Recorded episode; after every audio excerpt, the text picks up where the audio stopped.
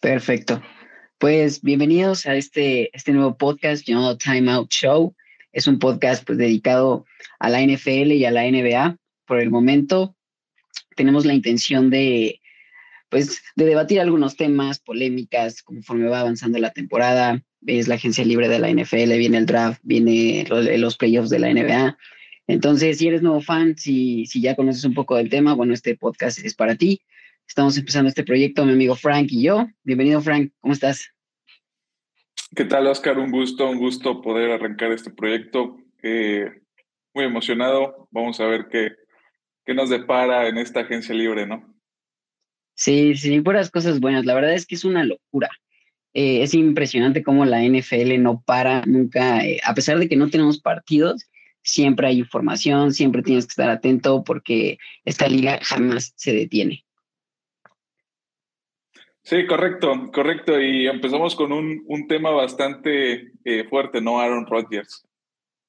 Sí, sí, bueno, nada más aquí contextualizando para los que son fans nuevos. Eh, ahorita estamos en una etapa que se llama agencia libre. Eh, prácticamente los equipos ahorita se refuerzan, compran jugadores que ya son profesionales. Hay un tope salarial en la NFL que prácticamente todos los equipos tienen el mismo dinero para gastar solamente que algunos pues otorgan contratos más caros, otros más baratos, entonces tienen que hacer ajustes para tener la misma cantidad de dinero. Los que logran liberar espacio en, su tope salarial pues pueden salir y comprar nuevos jugadores, reforzarse en las áreas que pues están un poquito débiles, ¿no? Correcto, sí, es, es prácticamente es el año nuevo. Eh, aquí comienza la, nueva, eh, la nueva temporada.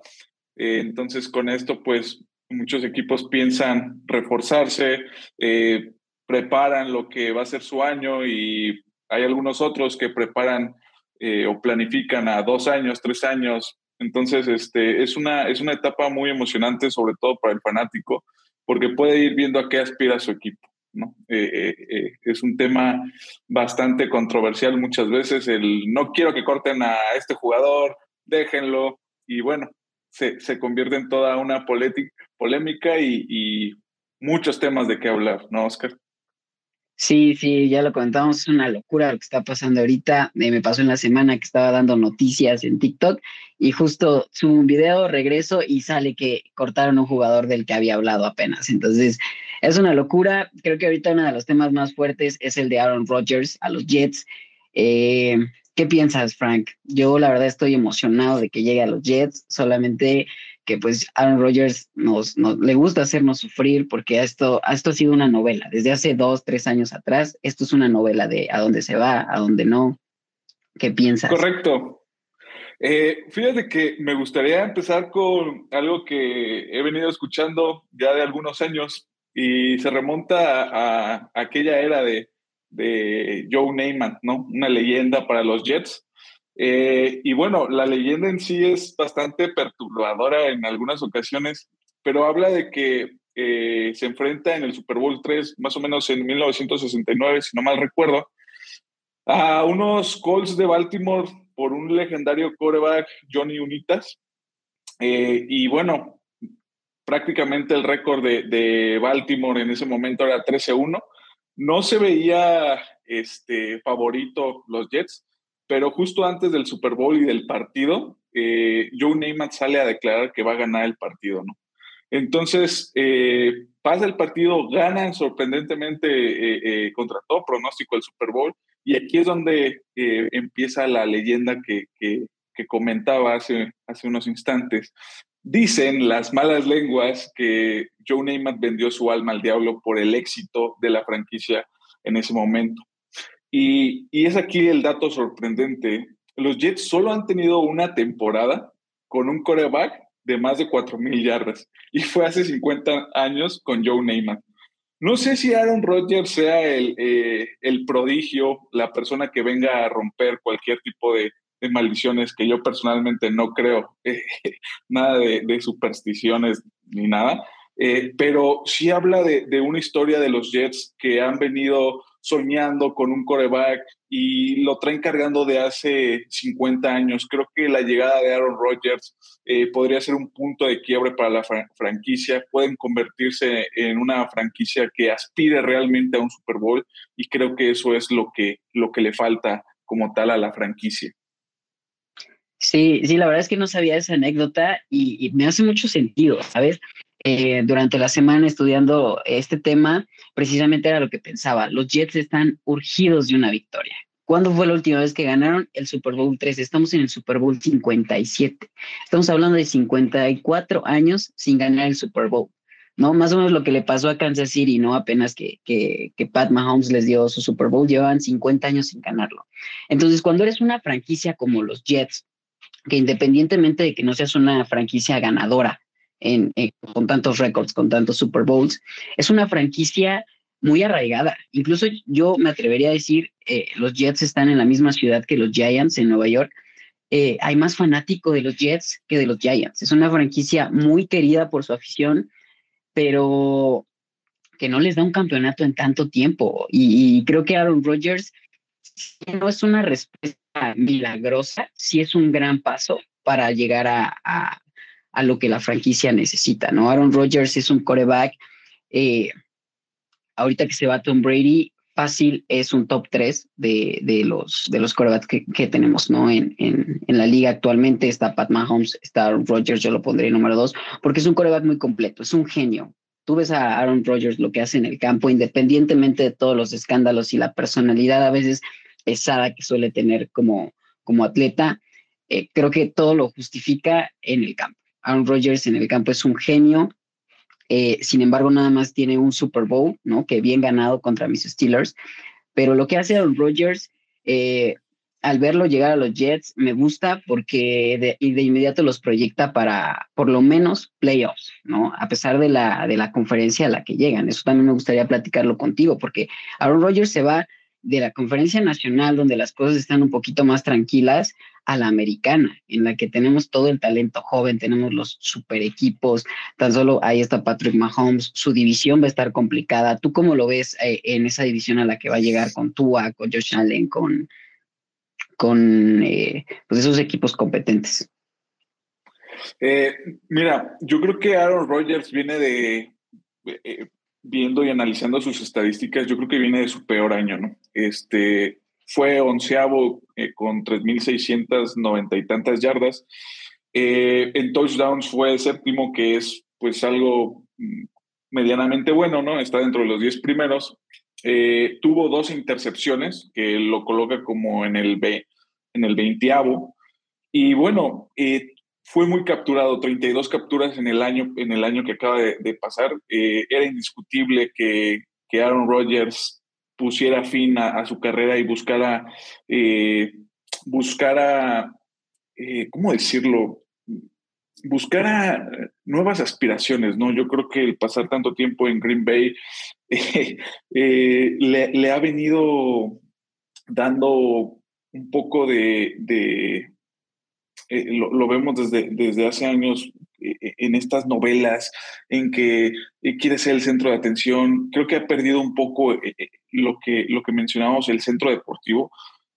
Yo no digo que Aaron Rodgers no sea un coreback élite, yo no digo que Aaron Rodgers no esté a la altura de, de Patrick Mahomes ni de, ni de toda esta camada joven que viene, pero yo creo que ya es ya es un declive. No va a ser el Aaron Rodgers del 2010 ni del 2013 donde aspiraba a ser lo mejor y, dominaba la liga. Sin embargo, va a ser competente y va a tener a los, a los Jets en competencia. Va a poder eh, eh, aspirar, como lo mencionabas, eh, a, contender contra, contra corebacks que, que ya posiblemente estén encima de él. Yo creo que no me gustaría meterme en debate de si es mejor Patrick Mahomes, si es mejor este, Joe Burrow. Lo que sí es que el impacto que tiene Aaron Rodgers eh, en el equipo va a ser positivo. Eh, ahora, tiene armas eh, como Garrett Wilson, tiene, llegó Allen, Allen Lazar hace poco, hace un par de días. entonces, tiene, tiene armas para, para competir en una división. Eh, dejando a un lado un poco la, conferencia americana, su división, su división está cabrona. O sea, está, eh, están los Patriots, está los Dolphins, está Buffalo. O sea, primero, antes de pensar en una división, yo creo que, debe, eh, perdón, en una conferencia deberíamos pensar en la división. Eh, yo creo que le puede alcanzar a Aaron Rodgers a enfrentarse dos veces a, Josh Allen, dos veces a Miami Dolphins, que eh, en un momento lo vamos a comentar, pero trae defensiva, trae defensiva los, los Dolphins y bueno, los Patriotas podríamos decir que es el equipo un poco más débil, entre comillas, pero bueno, siempre sale la genialidad de, de Belichick, ¿no? Sí, sí, sí, no puedes descartar a Belichick solamente porque pues él dirige ese equipo, ¿no? Eh, sí, qué bueno que mencionas a los Jets, porque independientemente de que Aaron Rodgers sea un gran eh, quarterback, eh, no va a llegar un equipo desolado. Los Jets dieron un salto esta temporada. Yo, yo, la verdad, disfruté ver a los Jets jugar. Como dices, está Jared Wilson, él fue el ofensivo del año, es un receptor de más de mil yardas. Y quiero destacar más de mil yardas con corebacks como Zach Wilson, como Mike White, como Joe Flacco en, su último momento en la liga, que pues eran petardazos, ¿no? O sea, con ese tipo de corebacks tener más de mil yardas, creo que sí eh, también va a estar Corey Davis, que fue una primera de draft para, para los Jets. Está Allen Lazar, que, que, pues si bien no es el gran receptor, pues ya conoce el sistema de Rogers, ya ha sido su socio, entonces lo conoce.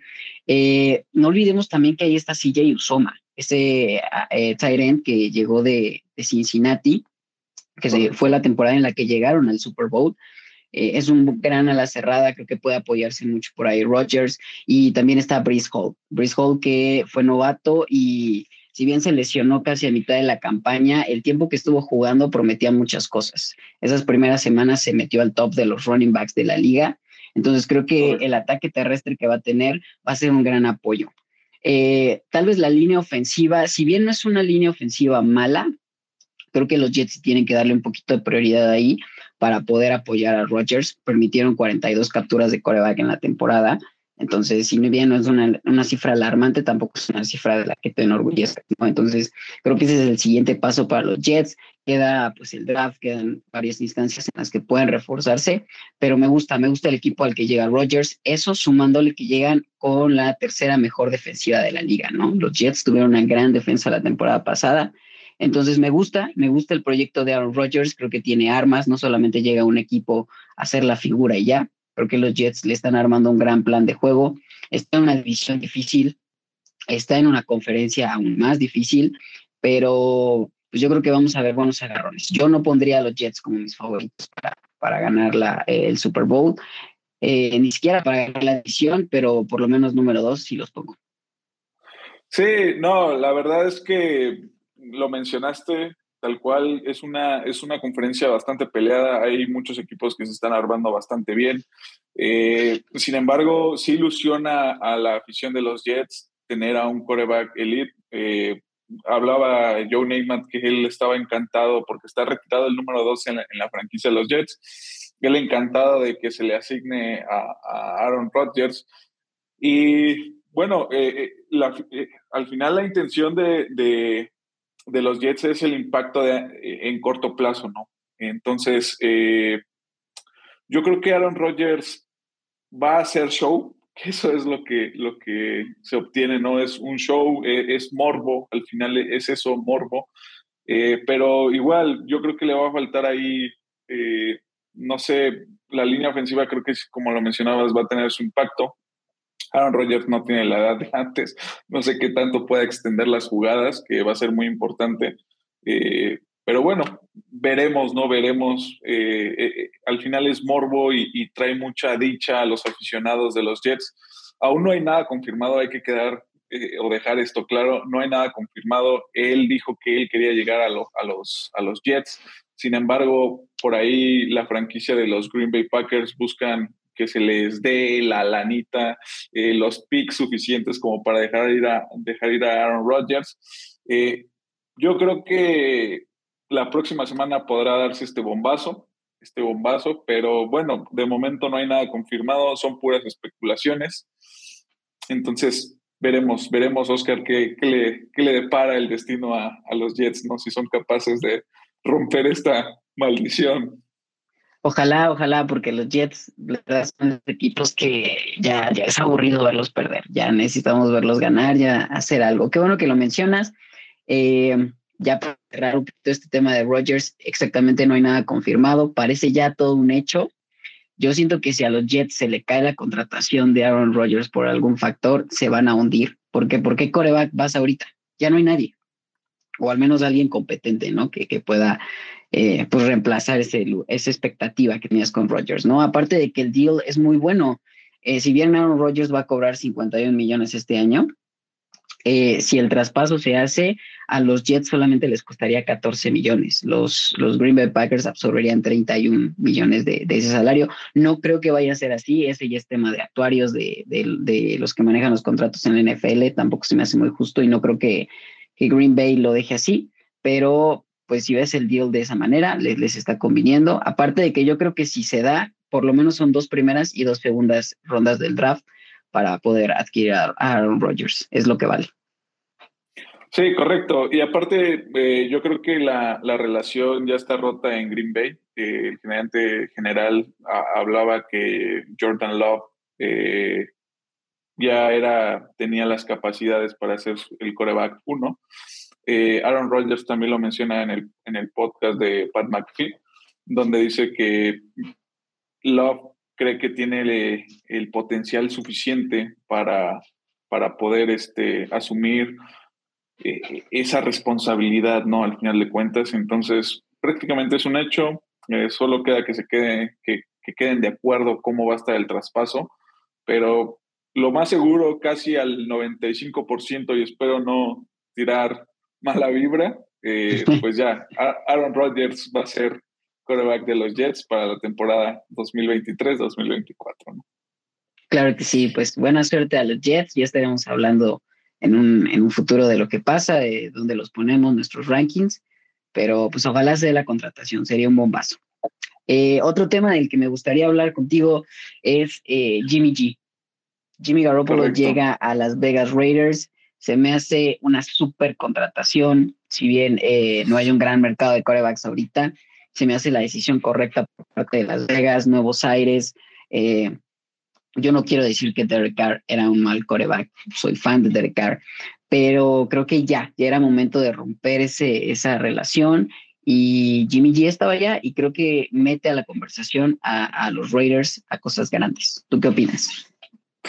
Híjoles, eh, yo creo que hace, hace un par de días estaba viendo un meme, ¿no? De, de, o sea, prácticamente es lo mismo, es el mismo tipo de coreback. Eh, eh, el meme era muy chistoso porque prácticamente era cuando abres un ropero y ves la, la, misma ropa, ¿no? En las caricaturas sucede mucho. Entonces es lo mismo, yo, yo creo que es lo mismo, eh, el mismo estereotipo de, Jimmy G, no está muy alejado de lo que es Derek Carr.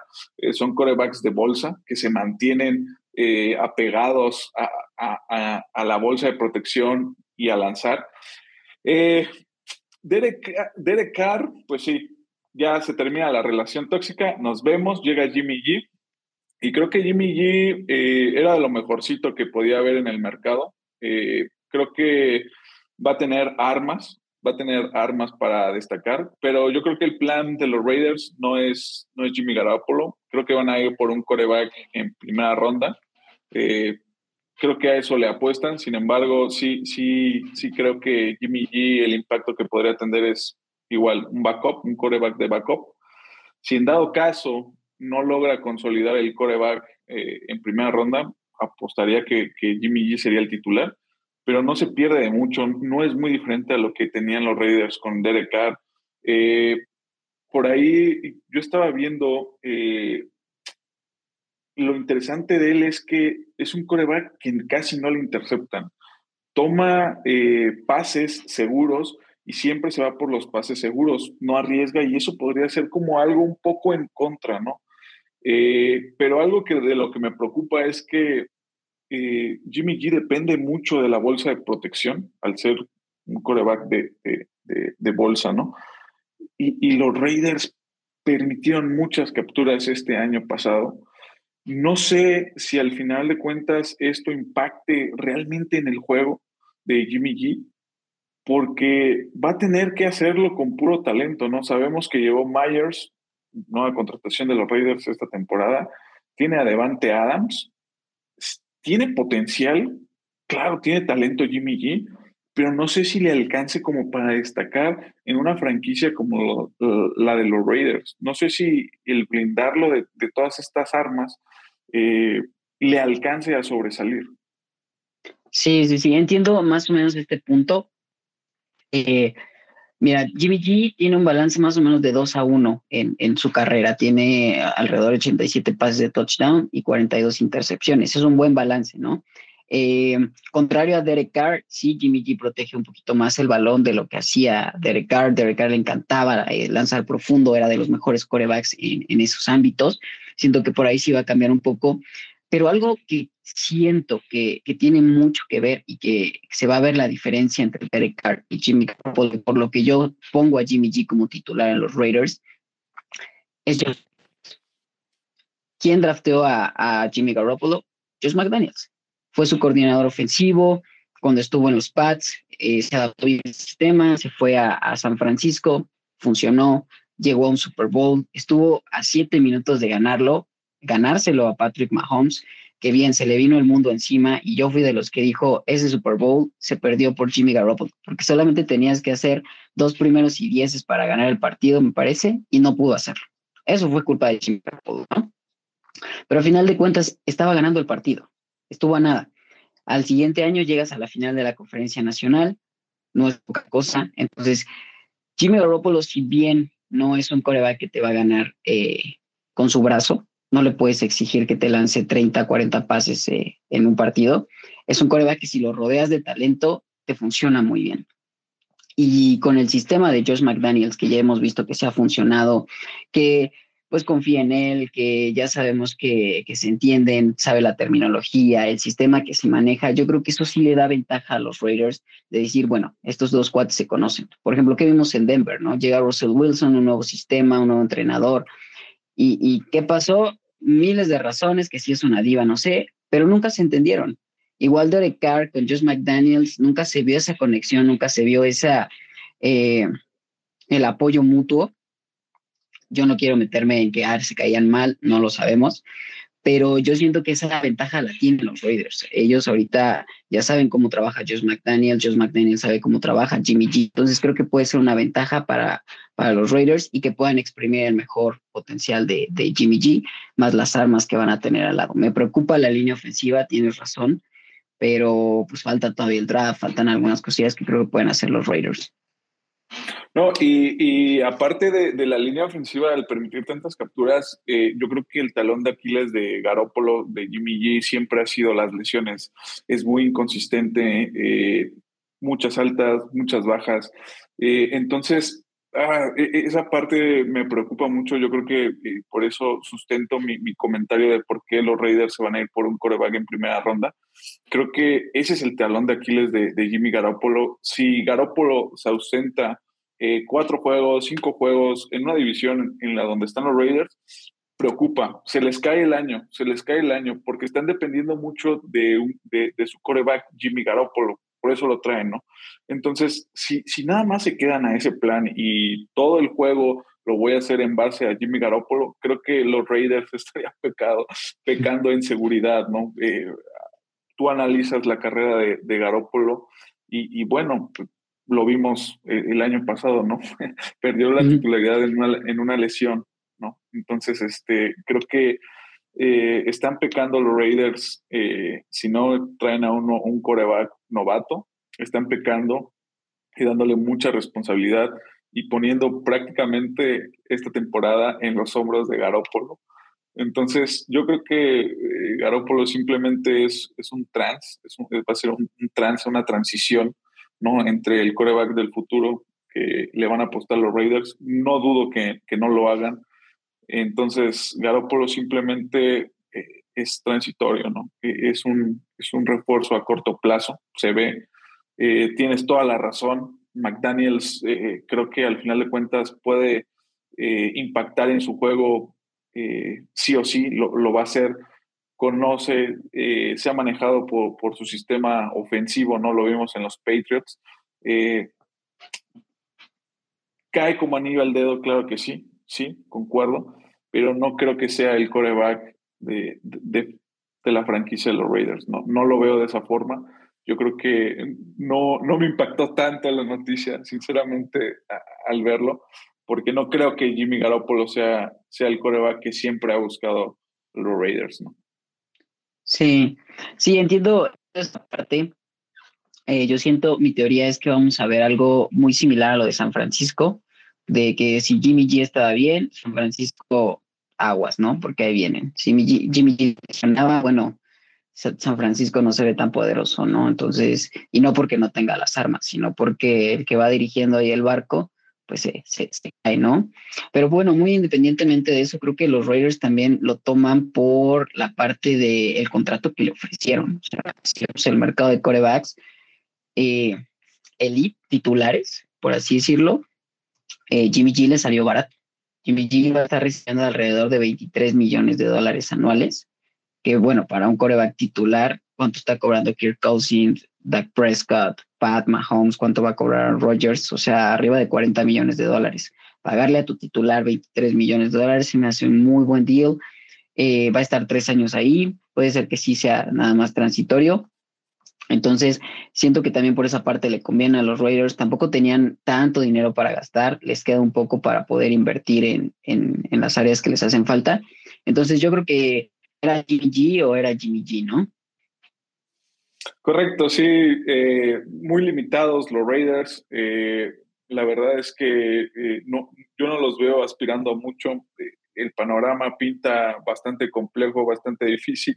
La conferencia no es nada fácil. volvemos al mismo punto, no es nada fácil la, la, la conferencia americana. Hay mucho coreback con mucho talento, pero bueno, salió por ahí Nick Foles campeón, ¿no? Cualquier cosa puede pasar. Entonces, eh, Jimmy G se me hace mucho, mucho, mucho mejor que, que bastantes corebacks, que el mismo Matt Ryan, que el mismo Carson Wentz. O sea, es un, un coreback talentoso, sólido, no tiende tanta, tanto a la intercepción. Tal vez podríamos decir que cuestionas un poco sus decisiones en momentos importantes, claro, eh, pero de ahí en fuera es, es un coreback eh, sólido, ¿no? Entonces, al final mi, mi, opinión es, los Raiders no aspiran a mucho, yo creo que no es el coreback de la franquicia que, que siempre han soñado, eh, sin embargo, sí les ayuda el sistema de juego de McDaniels junto con, con Jimmy Garoppolo. Repito, tiene, tienen armas, tienen a Devante Adams, eh, tienen a, Myers que acaba de llegar, se les fue, se les fue su ala cerrada, pero bueno, creo que, que el potencial para, para no terminar la temporada con, con récord perdedor es alentador. Sí, no. Y quiero, quiero abrir un pequeño paréntesis en, lo que dijiste. ¿Qué onda con lo de Jacoby Myers, no? Y, y, los Pats. Yo no sé si fue una regada de Bill Belichick que dijo, ¿para qué lo dejé ir? Porque al otro día que, se va Jacoby Myers, le ofrece exactamente el mismo contrato que no le quiso dar a Jacoby Myers a Juju Smith Schuster. De algo que puedo decir es que yo conozco a Juju Smith Schuster, llegó eh, con Pittsburgh, tuvo grandes temporadas, pero fue al lado de Antonio Brown, ¿no? O sea, no es un, no es un wide receiver que, que puedas confiar. Eh, su nivel se vino abajo después de, de que se fue Antonio Brown. Llega a Kansas y tuvo una temporada muy silenciosa, y decir que va a ser el, receptor número uno de los Pats con un coreback como Mac Jones o Billy Zappi, sepa quién va a ser el titular, se me hace una muy mala decisión por parte de Bill Belichick. O sea, por lo menos tienes a Jacoby Myers que te produce lo mismo que Juju Smith-Schuster en las estadísticas. Él ya conoce tu sistema, quédatelo. ¿Para qué, para qué lo, lo dejas ir y traes a alguien que pues, es de nuevo sistema? Y aparte que tiene una personalidad que no le ha ayudado mucho en la liga. Sí, no, eh, Smith Schuster, eh, la verdad es que se colgó mucho del éxito de, Patrick Mahomes. Eh, creo que Smith Schuster no tuvo, no ha tenido el impacto desde que se fue Antonio Brown. Eh, la verdad, esa temporada como wide receiver 2, eh, creo que le ayudó mucho el, enfrentarse a coberturas medianamente sencillas, ¿no? Entonces, esa producción, yo no digo que no sea un wide receiver talentoso, simplemente digo que es medianamente bueno, es, es muy mediano, a mí en lo personal me gusta más Myers, tiene más eh, versatilidad, eh, tiene más alto, eh, lo veo mucho más completo que Smith Schuster. Creo que ahí se equivoca Belichick, no toma la decisión correcta. Al final también es una, una cuestión de, de, gustos, ¿no? A lo mejor encaja mejor en, en el gusto de, de Belichick y pues en, en gusto se rompen géneros, ¿no? A mí personalmente eh, Smith Schuster no me gusta, no me gusta, es un wide receiver que carece de velocidad, eh, encuentra bien los huecos eh, en la cobertura en, zonas, pero en el hombre a hombre, en el uno a uno, por velocidad y, por altura, en salto vertical obviamente, no compite, ¿no? No compite y creo que eso es una carencia hoy en día con una NFL que es muy, muy, muy veloz, ¿no? Entonces, está muy cabrón que puedas este, competir de esa forma. Eh, la verdad es que la temporada, aunque fue discreta, eh, mucho, mucho le ayudó tener un coreback como Patrick Mahomes que, que, te, que te abre la chistera, ¿no? Y, te hace jugadas increíbles, eh, de, truco bajo la manga y encontrar, si analizamos los pases de largo yardaje de, de Smith Schuster es por, porque se rompe la jugada y Patrick Mahomes lo encuentra, ¿no? E, esa es la, la, verdadera eh, razón del éxito de Smith Schuster, pero yo creo que con un coreback como Matt Jones, que es de bolsa, eh, yo creo que no le va a dar el rendimiento que espera Bill Belichick. Yo no lo veo de esa forma. Sí, sí, coincido contigo, no se me hace la mejor decisión para los Pats. Eh, en algún momento parece que, que Belichick no, no quiero cuestionarlo. Es el seis veces ganador del Super Bowl, es el tipo que encontró a Tom Brady, que encontró a Gronkowski, pero sí hay momentos en los que dices, ¿qué onda? ¿No? ¿Qué onda con, con Bill Belichick? Pero bueno, ya veremos la temporada de los Pats. Ojalá no les vaya igual que este año porque tiene mucha visión aquí en México y, no, no queremos verlos otro año pues, carentes, ¿no? No, eh, claro que no.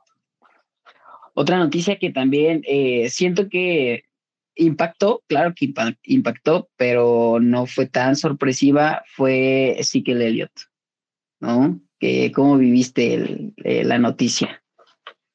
Era, era un secreto a voces. Yo creo que toman la decisión más inteligente. la verdad es que el destino, el destino era, era que eso sucediera, eh, crónica de una muerte anunciada, no, eh, eh, era un hecho, Ezequiel Elliott ha bajado la producción de yardas y de lo que se esperaba de él, ¿no? Tristemente se ha perdido el juego, estas lesiones que, que, ha sufrido yo creo que han, han, impactado directamente en su nivel y al final Dallas Cowboys apuesta por la decisión correcta y aquí es donde voy a tocar yo el tema de, de, Stephen Gilmore, ¿no? Stephen Gilmore llega a los Cowboys eh, y, esta decisión y, tomar a, Stephen Gilmore dando eh, una selección de quinta ronda por él, quiere decir que Jerry Jones está apostando todo sí o sí por su defensiva, ¿no? El hecho de que llegue,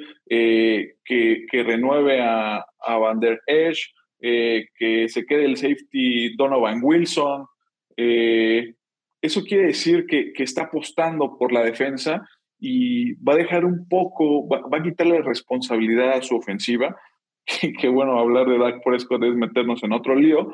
Este no es el, el punto, pero sí creo que, que la decisión de, de Jerry Jones y de los vaqueros de Dallas es clara voy por la defensiva, yo quiero que la defensiva gane los campeonatos, gane los partidos, y, se vio, ¿no? Llega a un equipo rodeado de armas defensivas, ¿no? Eh, eh, su defensiva de Dallas para esta temporada que inicia pinta ser una de las mejores y me atrevo a decir, ¿por qué no? La número uno. ¿Crees? Yo la verdad es que sí, creo que la contratación de Stephon Gilmore es muy buena. Es un corner que desde que estaba en los Pats, yo no sé por qué Bill Belichick lo dejó ir, pero eh, es, un, es un corner muy confiable. Eh, para empezar, no se lesiona. Pocas veces se pierde partidos, cuando se ha perdido han sido mínimos.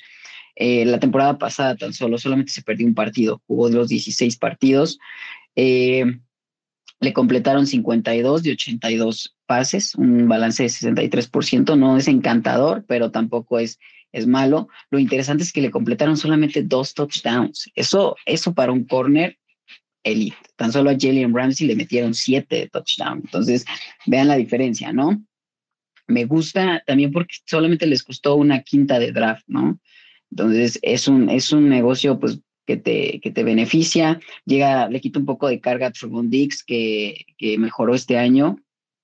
También ahí está Donovan Wilson, ¿no? Que ya le renovaron el contrato, que es un buen safety. Eh, Micah Parsons eh, presionando al coreback. Creo que, creo que Cowboys tiene una muy buena defensa, pero no siento que le vaya a alcanzar a, Dallas para competir a lo grande. Yo creo que ya no estamos en esta etapa en la que las defensivas te ganan los campeonatos. Creo que es un, es un apoyo, pero ¿qué va a pasar el día en el que te enfrentes a Kansas City, eh, en el que te enfrentes a Filadelfia, por ejemplo, que están en su división. Creo que no, no te va a alcanzar, o sea, en unos playoffs donde te van a meter 30 puntos por partido, si, aunque tengas la mejor defensa, siento que sí necesitas el apoyo de tu ofensiva y no creo que le alcance a Dallas porque pues, siento que vamos a ver la misma versión que el año pasado en cuanto a la ofensiva. La defensa me encanta. Eh, pues, quién sabe, eh? quién sabe, la verdad, yo en la, en la, en la nacional veo muy pocos equipos eh, que tengan esa fortaleza y, eh, Quinn como coordinador defensivo es muy cabrón, es una, es una persona eh, o, es un coach que, que, que, ha llevado a la defensiva de Dallas a ser dentro de los mejores cinco en los últimos años.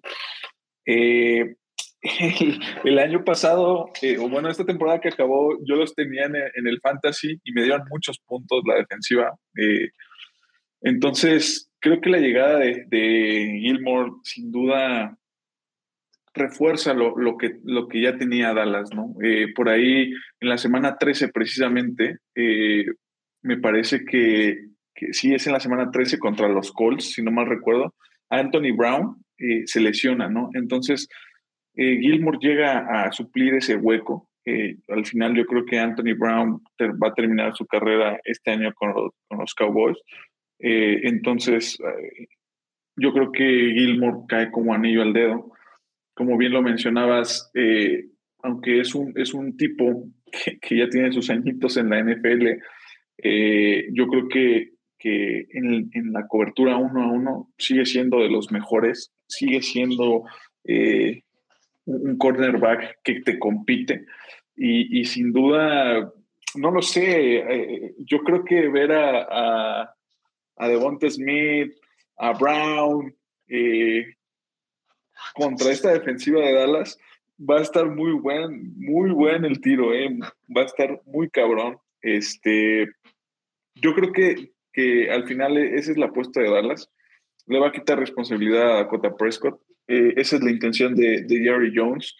No lo va a cortar, al menos no en, este año, y yo creo que ni el próximo, no se va a tragar eh, el contrato. Entonces dice, bueno, eh, ¿cómo hago para que Dak Prescott me dé lo que yo espero de él? Sencillo, vamos a quitarle responsabilidad, vamos a fortalecer nuestra defensa y en los momentos defensivos claves, esta defensa nos tiene que sacar a flote, ¿no? esta defensa tiene que parar sí o sí a, a, Hortz, tiene que parar eh, a quien sea. No importa el nombre o no importa el equipo, tienen que pararlo. Y así es como podrían encontrar el camino, el camino del éxito. Eh, lamentablemente yo creo que Dak Prescott no le va a alcanzar para ganar un Super Bowl. Lo veo así, pero yo creo que a corto plazo este equipo de los Cowboys va a competir en la, en la nacional y me atrevo a ponerlo entre los cuatro mejores hoy por hoy.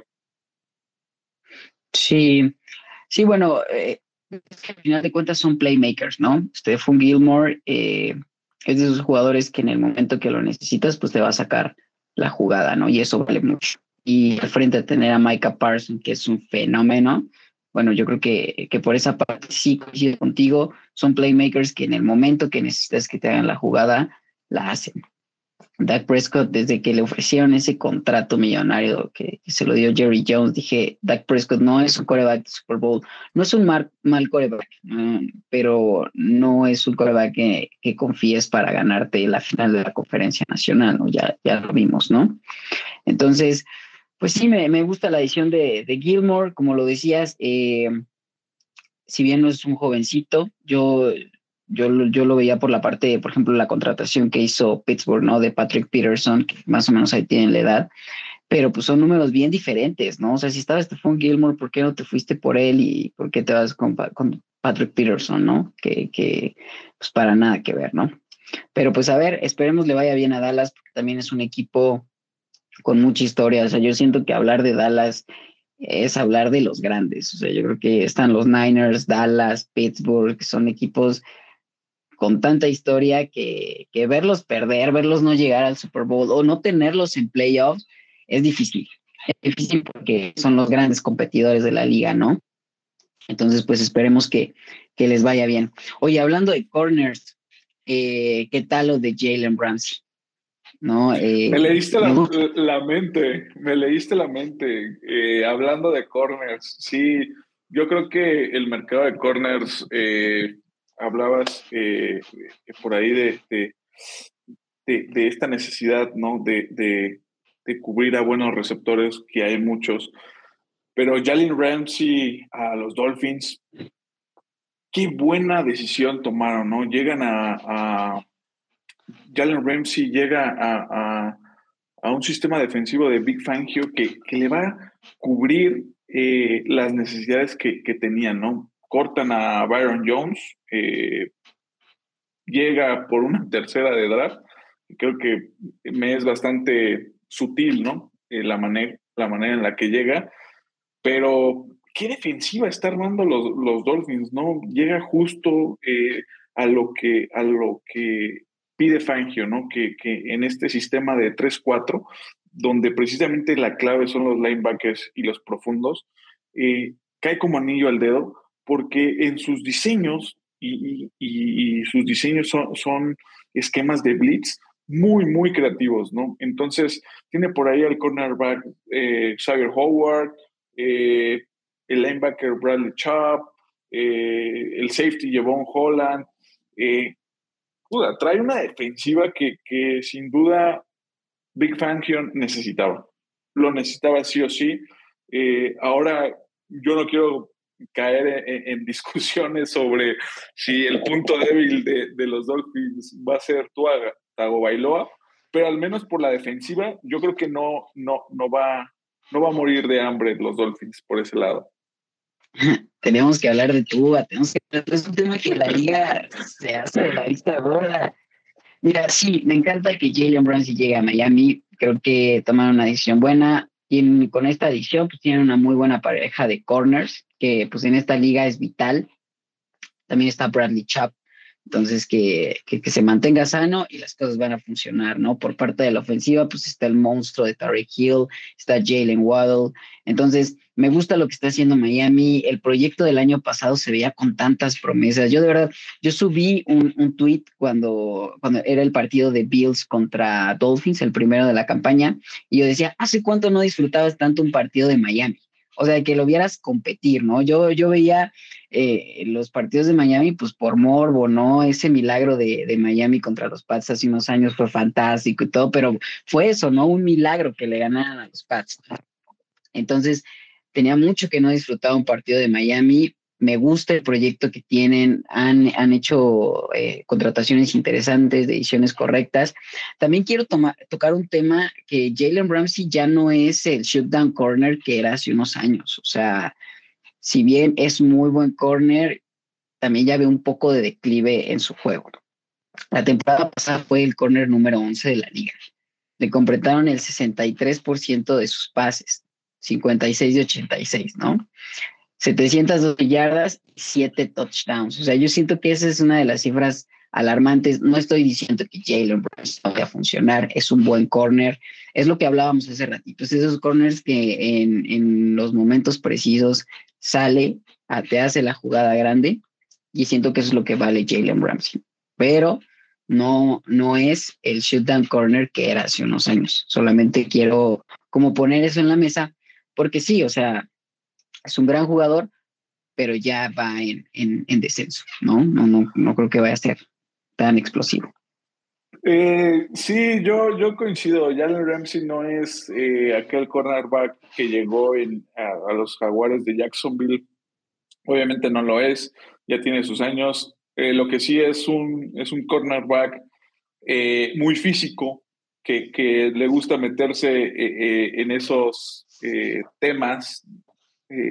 recuerdo el partido de, de, los Seahawks contra contra los Rams, ¿no? DK Metcalf ahí haciéndose de palabras con Ramsey. Y ese es el juego de Ramsey, es un, es un juego muy, muy provocador, ¿no? De tirarte el uno contra uno eh, y, te seca en algunos momentos a, tu wide receiver número uno, ¿no? Entonces, creo que eh, lo traen eh, de manera muy inteligente. Creo que es lo que, lo que necesitaba al final de cuentas los Dolphins tener a un jugador con esa malicia que a veces hace falta, ¿no? Yo creo que hablabas de la contundencia que, que, le faltaba a Miami el año pasado. Yo creo que es ese, ese, ese canijo que, que tira el veneno. O sea, el trash talker, ¿no? Exactamente, necesitas ese bad boy para romper a veces el partido y sacar un poco de desequilibrio a los jugadores ofensivos y sobre todo hablando y regresando al mismo tema, de la, de la división, ¿no? Yo creo que es una, va a ser una división muy, muy, muy peleada. Entonces, necesitas esa malicia, necesitas ese, ese tipo, ese güey que va y te golpea duro, que te saca de, de, tus casillas, que va y golpea al coreback en un blitz. Entonces, eso es Jalen Ramsey para los Dolphins. Y yo creo que el impacto se va a ver reflejado desde la semana uno, ¿no? Eh, la defensiva, con, traen a, Big Fangio que, que, venía hablando de él. Eh, creo que también es un coordinador defensivo bastante astuto. Eh, si, si, si, bien no le fue bien como coach, pero su grandeza como coordinador defensivo no se lo quita nadie, no se lo quita nadie. Y, yo creo que eso es lo que necesitan los Dolphins. Yo digo que al menos van a aspirar a un Super Bowl. Los veo bastante completos. Híjoles, tú Tagovailoa podría ser el talón de Aquiles, pero el equipo se ve muy bien armado, se ve muy completo, ilusiona mucho y no ilusiona tanto como, como que no se veía tan, tan cercano en un futuro tan cercano, es la verdad. Yo, yo no le apostaba tanto a los Dolphins pero no ilusiona tanto desde, desde Dan Marino, ¿no? Al final de cuentas, creo que los Dolphins están, están para pelear, están para pelear. Sí, sí, sí, coincido contigo completamente. Eh, desde la parte de que necesitas un jugador con esa actitud, no puede ser el chico bueno todo el tiempo. Entonces, esos jugadores pues es mucho el comentario. Entonces Jalen Ramsey aporta esa parte en, en, el equipo, están armando un gran proyecto, a mí me gustan los Dolphins desde la temporada pasada, digo, quiero ver el partido de los Dolphins, ¿no? El tema de Tua, pues sí, o sea, eh, ojalá no, ojalá me equivoque, por favor. Yo siento que cuando un en general los jugadores, cuando entran a este ciclo de conmociones, no salen de eso. Entonces, lo, vimos, así se retiró Joe Montana. Eh, cuando un coreback empieza con, con esos detalles, espero que no, de verdad, espero me equivoque, pero sí creo que es un factor que, que Miami tiene que considerar. Eh, durante la temporada acá que, que, que tú se conmocionaba, yo decía, a ver, pongamos tantito un poco las cosas en perspectiva, ¿no? Alejemos tantito la pasión del deporte por la salud de este, de este bro, ¿no? Yo quiero ver a tú a jugar, yo no tengo duda que va a ser titular porque Miami se la va a jugar con él y ojalá no, no, no se lesione y no, no lo vuelvan a conmocionar. Si eso no pasa, Miami está para ganarlo todo y para ponérsele enfrente a quien sea. Solamente ese detalle con toda, pues sí, sí me preocupa y de verdad, de verdad toco madera que no pase. porque si no, el proyecto de Miami pues sí se ve en mucho riesgo y pues la salud de Tua, ¿no? Que es lo más importante al final del día. Sí, no, totalmente de acuerdo. Yo creo que eh, los Dolphins y al menos el, gerente general, la franquicia como tal, apuesta, apuesta por Tua Tagovailoa, no han ido por un coreback y dudo mucho que lo, que lo hagan, ¿no? Eh, al final de cuentas ellos tienen eh, bien seguro que Tua Tagovailoa es el coreback de los Dolphins a corto plazo. Esperemos, esperemos que no, que no, no llegue a, esas instancias. No queremos ver más accidentes en la NFL. Eh, pero yo creo que, que Tua es un, es un coreback, va a ser un coreback consolidado, eh, en su prime, en su prime esta temporada, lo vi bastante fuerte. Eh, la forma en que lanzó, yo recuerdo precisamente hace un año, cuando llega Hill al equipo, decían que no tenía brazo suficiente para lanzar largo, ¿no? Entonces demostró. Los entrenamientos, ¿no? Correcto, logró tener eh, esa fortaleza, logró demostrar que es un coreback que compite y que está dentro del top 10, ¿no? Entonces, eh, mucho depende de la salud de Tua Tagovailoa a los Dolphins, pero creo que creo que Tua Tagovailoa, eh, al menos esta temporada, va, va a iniciar, ¿no? No me cabe duda. Y bueno, eh, lo mejor para los Dolphins, están haciendo bien las cosas. yo creo que igual la defensiva era, era algo de lo que carecían. sin embargo, pues ya está, ya está, tienen, tienen el equipo ¿eh? y aspiran para grandes cosas. Sí, sí, por supuesto que sí, la mejor de las suertes para Miami y pues ya, ya les toca, ¿no? Hablando de, apuestas y de confianza y, todo eso, ¿qué onda con Broncos, no? Creo que sus contrataciones están algo, no sé, no quiero meter cizaña, pero algo dice Russell Wilson, no confiamos en ti, ¿no? Yo, yo por ejemplo, con Sean Payton, yo pensé que sí iba a ir a Dallas. O sea, yo decía Sean Payton a Dallas y bueno, al final no se dio. Creo que es un tipo súper preparado, viene descansado y, refrescado. Eh, es un gran coach. Entonces ya llegó a poner orden en, Denver y pues todo parece que, que Denver va a ser un equipo corredor y no pasador, como ves. Ah, Híjoles, yo creo que la relación ahí, Sean Payton, Russell Wilson, está, está algo eh, áspera, ¿no? Eh, quieren, vi que tuvieron una, una pequeña cena como para aligerar las cosas, pero eh, antes de adentrarme a Russell Wilson en los Broncos, a mí personalmente, Russell Wilson con Seattle en su, en, su prime, en sus temporadas prime con Seattle, eh, yo creo que era un, coreback bastante bueno, muy bueno. La verdad es que eh, es, un, es un bastante sólido. Te, te, corre bien el balón cuando tiene que correrlo, toma las decisiones correctas cuando tiene que hacerlo, lanza profundo, lee muy bien las coberturas y los hombre a hombre los lee bien, eh, se, equivoca, se equivoca poco, eh, es un coreback muy saludable, eh, hablando de que solo se había perdido la temporada, la última temporada de, los Seahawks, creo que se perdió tres juegos, me parece que fue cuando se lesionó el dedo.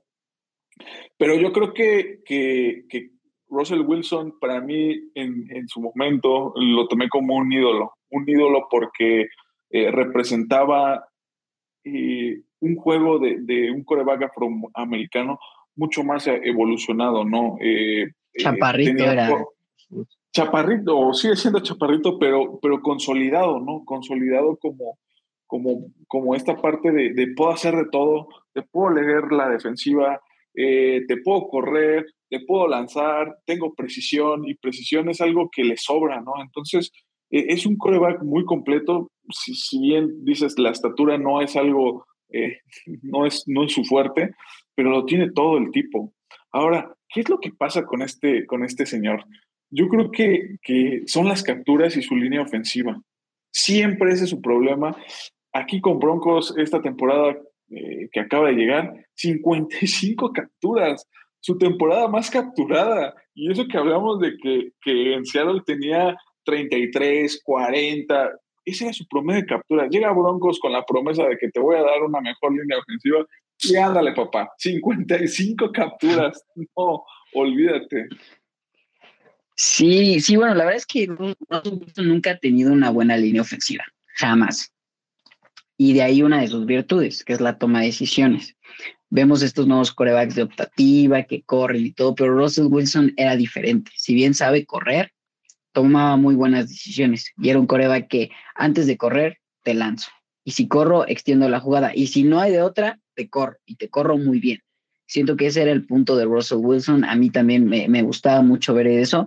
Y, yo le, era lo que, es lo que destacaría de él, ¿no? Esa buena toma de decisiones para saber si extiendo la jugada, si corro, si paso. Lo hace muy bien Russell Wilson. Aquí la cuestión es que llega a Denver. Sí, tienes razón, tuvo una pésima línea ofensiva, pero tampoco tenía un mal equipo y tenía una defensa top de la liga. O sea, tenía ya Jerry Judy, eh, tenía muy buenos elementos para, para poder avanzar y sí vimos una cuestión de actitud, quiero pensar yo. No quiero compararlo, pero vi algo muy similar a lo que se vio, por ejemplo, con Russell Westbrook en la NBA. Una cuestión de actitud, de confianza. De repente veías a Russell Wilson indeciso, no, no, no veíamos lo que veíamos en Seattle, ¿no? Tan seguro de te voy a lanzar, te voy a lanzar, voy a correr, voy a hacer esto, lo veíamos dudar en muchos momentos, ¿no? Entonces, no sé qué es lo que habrá pasado, no sé si era el sistema, no sé si era el cocheo, que sus compañeros, porque a raíz de este tema han salido muchas versiones de la persona que es Russell Wilson, que si se cree eh, estrella de Hollywood, que si es muy personalista, que si es una diva, que si tenía entrenadores personales. O sea, hay entrevistas de Russell Wilson en el que eh, cuando, cuando viajan a Londres precisamente, lo recuerdo muy bien, que decía, no, o sea, daba a entender que mientras todos sus compañeros estaban descansando en el avión, él se ponía a entrenar y cosas así. Y dices, son cosas que no haces, son cosas que no dices, o sea, dejar mal a tus compañeros, el, modo de decir ese tipo de cosas, digo, yo no conozco a los para nada, pero pues vas viendo el, carácter y, algunos aspectos de los jugadores que dices como por, ¿no? Entonces, siento que ahí en Denver es un tema de, pues de confianza, de hermandad, no sé cómo llamarlo, de las relaciones entre el equipo, que las cosas no están funcionando más que una cuestión de talento, porque talento hay, pero pues, entonces, ¿por qué no están funcionando las cosas?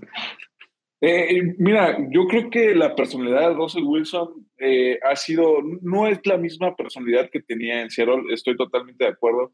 Creo que está en una farándula donde por ejemplo, se hablabas de que se crea una estrella de Hollywood, sí, está muy influenciada por su esposa Ciara. Eh, creo que la vida después de los emparrillados es lo que lo mantiene eh, bastante frío en las relaciones con sus compañeros.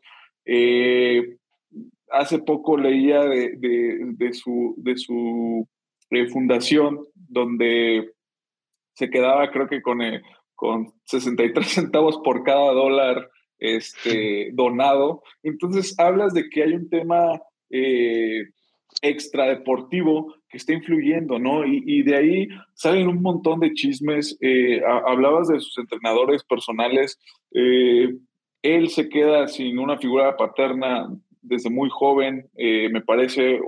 Entonces, hace una relación y una química con un entrenador personal que es el que le daba toda esta mentalidad ganadora lamentablemente fallece, fallece eh, este entrenador personal y a raíz de esa muerte Russell Wilson ha perdido el rumbo, el rumbo en el sentido de que eh, mentalmente no es el mismo, no, mentalmente hay algo eh, que lo está matando y no quiero echar yo, esto no es, no es chisme ni nada, pero la influencia de su esposa yo creo que no es la mejor para su rendimiento deportivo, ¿no? Eh, se deja llevar mucho por el espectáculo, hace poco lanzó su marca de perfumes, entonces, híjoles, es, difícil concentrarse en un objetivo cuando tienes tanto espectáculo alrededor. Y yo creo que ese es el tema de Russell Wilson. Reitero, no es un coreback que carezca de talento, eh, yo diría que es mucho mejor de lo que, de lo que, de lo que ha sido su último año, eh, últimos dos años me atrevería a decir, y, verlo jugar. Recuerdo un partido, un Monday Night contra los Vikings hace dos años, si no mal recuerdo, híjole, qué serie, qué serie se aventó de, dos minutos, ¿no? Un tipo con, con esa virtud, con esa precisión en los pases, eh, y luego él alardeaba, eh, eh, esto sí, de que perdió el audio dentro del casco y él empezó a tomar las decisiones y las jugadas y él las lanzaba. Entonces digo, este güey tiene el potencial para ser uno de los mejores, ¿no? Si se centra y, y se dedica al deporte como tal, yo creo que puede llevar a los Broncos a competir, ¿no? Eh, al final depende mucho de Russell Wilson, eh, pero bueno, la confianza y, sin, perdernos un, punto, tanto del punto de, si los Broncos tienen la confianza, yo creo que de momento no. No la tienen lamentablemente sus, sus contrataciones y la forma en que han llevado la agencia libre al día de hoy indican que el camino no es Russell Wilson. Sí, sí, o sea, se, se lo tiene que ganar. Sea Russell Wilson, creo que la postura de Sean Payton es, ok, vamos a, trabajar contigo, tuviste un año pésimo, te tienes que volver a ganar esa, esa confianza, ¿no? Eh, muy independientemente de, de, lo que hagan los, los jugadores eh, fuera de la cancha, como, como ahorita lo veíamos, yo, yo estoy de acuerdo, ¿no? Cada quien tiene su vida, tampoco podemos meternos en ese tipo de cosas. Hay, hay jugadores en todas las ligas y en todos los deportes con, con diferentes carácter. Lo veíamos con Aaron Rodgers, por ejemplo. O sea, ¿qué le puedes decir al tipo si te produce en la cancha, no? Creo que haga todo su berrinche, ¿no?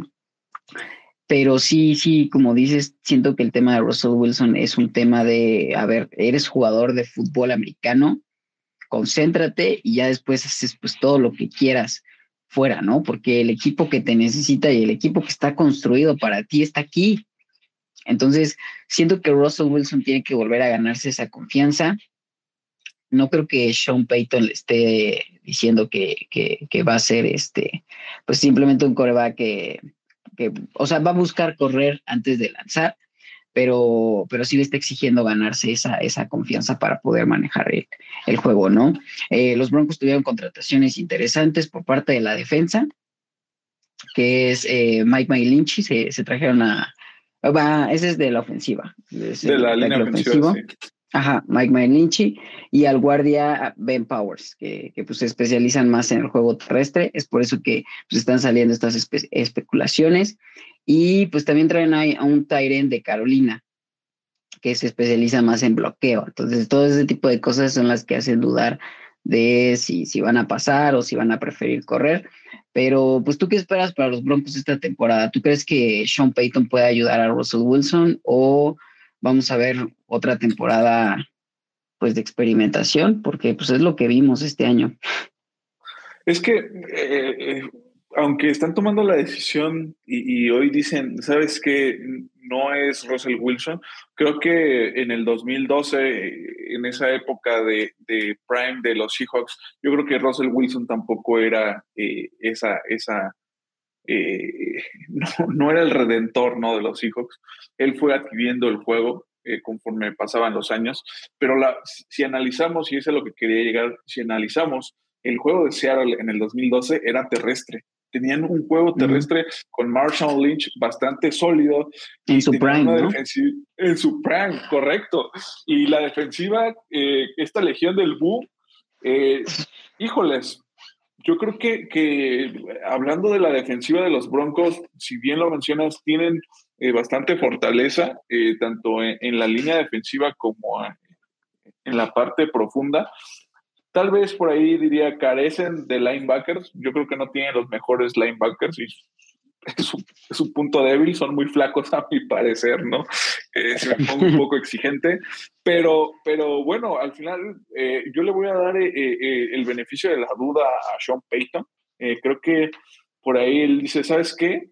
La fórmula que trabaja con Russell Wilson es darle juego terrestre darle una buena defensiva. Y creo que ese es el éxito de cualquier, eh, de cualquier equipo. Creo que una muy buena defensa, un juego terrestre sólido y un coreback que te ejecuta muy buenas jugadas, pues yo creo que, que fórmulas y, ejemplos hay muchos, ¿no? Eh, no, no quiero caer eh, en este, en este tema de Nick Foles, es un, es un coreback medianamente bueno, Filadelfia tenía juego terrestre y tenía defensiva, lo ganó. No, pero creo que la fórmula de cómo ganó Russell Wilson aquel Super Bowl y de cómo perdió aquel Super Bowl también es la misma, es la misma fórmula. Un muy buen juego terrestre, una muy buena defensiva. Y creo que Sean Payton está apostando a va.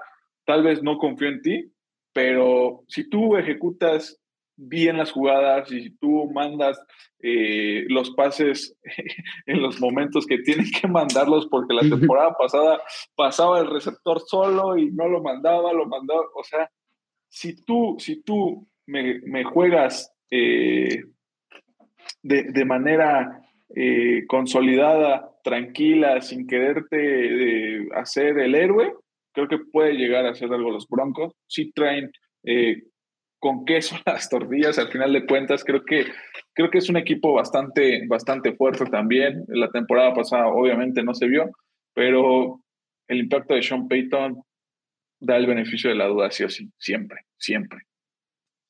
Sí, por supuesto. Dinamismo, ¿no? Y, balance es, es, prácticamente lo que necesitan los Broncos y lo que necesita Russell Wilson, una ofensiva que logra correr bien el balón, es una ofensiva que puede pasar aún mejor el balón. Le, das, le quitas carga a tu quarterback, por ahí te funciona muy bien el play action, entonces eh, el ataque terrestre, si bien ya no es como antes que cargaba el equipo, es un complemento súper, súper importante. Y si le sumas una buena defensa, los Broncos la tienen, creo que no, no, no hay razones para pensar que las cosas no podrían ser. Nada más que pues funcione, que, que no pase lo del año pasado, que las expectativas estaban súper, súper altas, ¿no? Yo creo que Sean Payton sí va a hacer un cambio en ese equipo. No me atrevo a decir que va, va a regresar a Russell Wilson a su prime y que van a pasar cosas extraordinarias, pero sí siento que vamos a ver una mejor versión de lo que vimos el año pasado, ¿no? Eh, Correcto. ¿Te gustaría pasar eh, al, siguiente tema? Sí, eh, eh, a mí me gusta. A, ver si te, leí la mente. Yo creo que hablando de, romper la agencia libre y alguien que lo ha hecho son, son los osos de Chicago, ¿no? me leíste la mente. de agencia libre, este, los osos de Chicago han roto hoy en día, hoy jueves 16 de marzo, vuelven a romper con contrataciones que son bastante interesantes. Eh, la defensiva que están armando, creo que no hay, ahora sí no hay peros para ver a Justin Fields de lo que es capaz, ¿no? Le están quitando responsabilidad, le están dando la defensiva que cualquier coreback sueña con tenerla y le están dando armas aéreas para poder lograr lo que él quiera lo que su, mentalidad y su físico lo limite, ¿no? E, e, es la verdad. No sé, yo cuestiono muy poco a Justin Fields, si con muy poco se vio bastante bien. Quiero creer que con todo lo que le están dando, eh, va a ser un contendiente, ¿no? Yo me atrevo a decir que, Chicago está dentro de los cuatro mejores eh, equipos para este 2023, Oscar.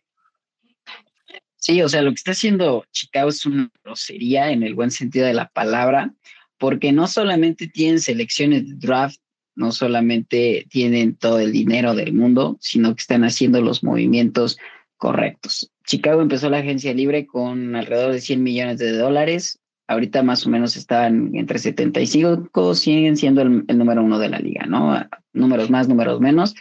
Pero el cómo han vendido su primera selección de draft, y el cómo han manejado la agencia libre, mis respetos. Y a Chicago le urge esto, el buen manejo de la agencia libre y del draft. Porque no quiero ser fiestas, pero Chicago es una de las franquicias que ha cometido uno de los peores errores para mí en el draft, en, la, en la historia del deporte estadounidense en general. Porque tomar a Mitch Trubisky antes que a Patrick Mahomes es, es como dejar a Michael Jordan y tomar al ¿cómo se llamaba el pick de, de la primera ronda del 84? Ni, ni me acuerdo del nombre, ¿no? De, que sí, claro. Hawks lo dejaron ir, ¿no? Entonces, Chicago está en este sentido de urgencia de o seleccionas bien o seleccionas bien porque se nos fue Patrick Mahomes, ¿no? Entonces, Justin Fields me gusta, mucho se hablaba de que si Chicago iba a tomar un coreback novato, que ya había tenido sus oportunidades. Yo siento que no, eso sí lo comparto contigo. Yo siento que Justin Fields no ha tenido el talento suficiente para demostrar de lo que está hecho. Eh, es un coreback de optativa, pero eso no quiere decir que no vaya a funcionar eh, como, como un coreback elite. Yo, yo confío en Justin Fields, yo creo que necesita una oportunidad, necesita rodearlo de talento para que pueda demostrar. El año pasado había momentos muy buenos, o sea, Chicago te metía más de 30 puntos por partido y estaba perdiendo, entonces yo siento que, que, al reforzar la defensa, si Chicago sigue haciendo lo que, lo que venía haciendo el año pasado y ahora con más armas aún, siento que Chicago se está metiendo eh, en, en, conversación de cosas serias me gusta lo que están haciendo y, y, cómo, cómo venden, O sea, por la, primera selección del draft, la neta Carolina, que despidan al gerente general porque regaló la casa. Híjole, ahorita si quieres tocamos ese punto de, la primera selección de draft, pero lo que sí es, es eh, hace, hace un par de años, precisamente cuando llega Justin Fields, eh, Chicago hipoteca el equipo, ¿no? Da mucho por escalar, ¿no? Eh, apuesta mucho por, por Justin Fields, a pesar de, de, que tenía sus dudas, que si era una persona que se había convulsionado, que cómo iba a impactar en su juego, que si realmente, bla, bla, bla, bla. Y yo creo que toman la decisión correcta eh, Chicago, creo que le quitan responsabilidad a Justin Fields. Eh, tocabas el tema de que la ofensiva generaba 30 puntos la temporada pasada, y a mí lo que me sorprende es si alguien les, compito, les compitió a, a, a, Filadelfia la temporada pasada fue Justin Fields. Justin Fields encontró el, el, modo de cómo romper esa defensiva que se veía muy agresiva eh, eh, en la temporada regular, ¿no? Entonces, quitarle responsabilidad a Justin Fields y decir, ¿sabes qué? No necesitamos que tú hagas todo, te vamos a dar eh, el equipo, traen a, este linebacker que me parece de los mejores que, que había en la agencia libre, que es Tremaine Edmonds de, de, los Bills, ya no, ya es de Chicago, pero traerlo por 72 millones de dólares, 50 garantizados, te trae a TJ Edwards, este linebacker eh, de Filadelfia precisamente eh, por 19 millones de dólares y 12 garantizados. Entonces, híjoles, habla de que, de que te están dando la oportunidad, te están dando la confianza. Y algo que a mí me sorprendió es que de los mejores tight que hay en, la, en la, agencia libre, eh, Robert Tonian de Green Bay es un talentazo, es un talentazo. Eh, se ha hablado muy poco de él. Eh, e, es un jugador infravalorado, claro, pero yo creo que como tag es muy bueno, tiene el físico, tiene buenas manos. Creo que al final eh, Justin Fields junto con DJ Moore, como mencionabas, eh, le van a dar, están invirtiendo en, línea ofensiva. Creo que eh, Chicago tiene todo lo necesario, todo lo necesario para, para competir. ¿no? Ahora sí que, que cae en manos de Justin Fields lo que pueda hacer, pero yo creo que, que lo tienen todo. Chicago tomó las mejores decisiones, tiene a los mejores jugadores y creo que se ha llevado eh, eh, el grado más alto. Eh, las personas, los reporteros gringos, al final califican, ¿no? Qué tanto han sido eficientes los equipos en esta agencia libre. Y yo creo que Chicago, coincido con ellos, es, una, es una positiva, es un 10 de 10 ahora sí que, que no tengo palabras para describir qué buenas decisiones tomaron los Chicago Bears. Sí, sí, ve, ve, cómo estamos hablando ahorita de Chicago y todavía falta el draft, ¿no? Todavía la gente libre no ha terminado. Entonces, me gustan las decisiones que están tomando. Justin Fields, yo respondía que hay que trabajar con él en la toma de decisiones. Eso es algo que trabajas en el cocheo. Muchas veces sí se equivocaba, no, no tomaba las mejores decisiones, pero eso lo trabajas en entrenamientos, en química con tus jugadores, en el sistema que estés manejando y playmakers. y es lo que le están dando. Es lo que yo siento que le hace falta a Justin Fields y lo está obteniendo.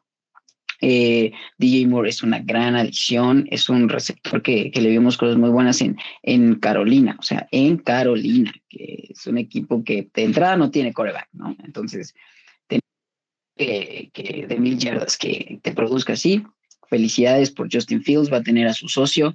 También por ahí eh, durante el año se trajeron a Chase Claypool, eh, que si bien pues no, no ha demostrado grandes cosas, su, su, temporada de novato en Pittsburgh fue muy buena, era, era un receptor eh, muy bueno en zonas profundas, entonces creo que ahí quitándole un poquito de responsabilidad de, de doble cobertura que se la van a dar a DJ Moore, creo que también puede ser una, un arma muy interesante para Justin Fields, más su juego terrestre, o sea, no olvidemos que que Chicago durante la temporada pasada eh, llegó a ser la mejor ofensiva terrestre de la liga algún tiempo y ahorita solamente lo están reforzando. También se traen al running back de Seattle, Travis Homer. Entonces también llega que, que, tuvo buenos momentos.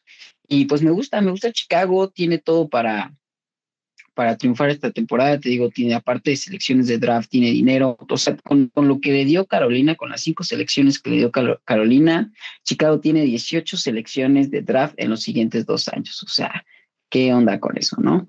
Entonces, pues ojalá que Chicago lo maneje muy bien. Su, sugerencia, pues sí tiene por ahí un, un, historial no muy bueno. Entonces, este es el momento de redimirse y le vaya bien a Justin Fields. Yo siempre le he dicho, no gana nada, pero cómo me cae bien Justin Fields. Entonces, yo, yo, esto ya es apreciación personal. Yo quiero ver ganar a Justin Fields. Eh, se me hace un gran, gran coreback. Y aparte, se me hace un buen teammate. Se me hace bueno con sus compañeros desde la universidad se me hace un tipo centrado y, que puede dar buenos resultados. No, y ahora ahí te va. Eh, la última vez que los Osos de Chicago tuvieron una temporada decente fue en el 2007, ¿no? Ahí con, con aquel Rex Grossman, eh, Hester, eh, el gran linebacker Brian Urlacher. Entonces, no se veía una, una, un equipo tan sólido en Chicago desde esa época, ¿no? Que llegan al Super Bowl, lamentablemente lo pierden contra el gran Peyton Manning, pero no generaba esas sensaciones desde hace muchos años, o sea, casi van a ser 20 años, ¿no? Eh, estamos hablando de hace 15 años, 16 años que no se siente algo así, no se respira algo así en Chicago, entonces creo que hay, hay, mucha, eh, mucha buena vibra al final de cuentas alrededor de este equipo, ¿no? Se están armando bien. Eh, me emociona, al igual que tú, ver a, Chicago. Eh, entonces, lo tienen todo, lo tienen todo. Sinceramente, van a competir con, con Filadelfia, que hablando de Filadelfia, están desmantelando su defensiva, ¿no? prácticamente se fueron cuatro de grandes nueve de, cuatro de los nueve grandes jugadores que tenían a la defensiva se van. Eh, por ahí eh, se queda el cornerback Slade, me parece. al final de cuentas no lo, no lo cortan del todo. Este, entonces, creo que, creo que esa, ese, esa, esa desmantelación, eh, al final Kansas City le quitó algo más que, que, que el Vince Lombardi a, a Filadelfia, ¿no? Le, quitó eh, muchos jugadores, se va Marcus Epps, me parece, hablamos de T.A. Edwards que, que, se va de, de Filadelfia, eh, White también se va a los, a los Cardinals, eh, me parece que también se va Javon Harwell a los 49ers, eh, el futuro es incierto con C.A. Gardner Johnson, entonces, este, bueno, ¿qué, aspira Filadelfia sin, estos hombres, no?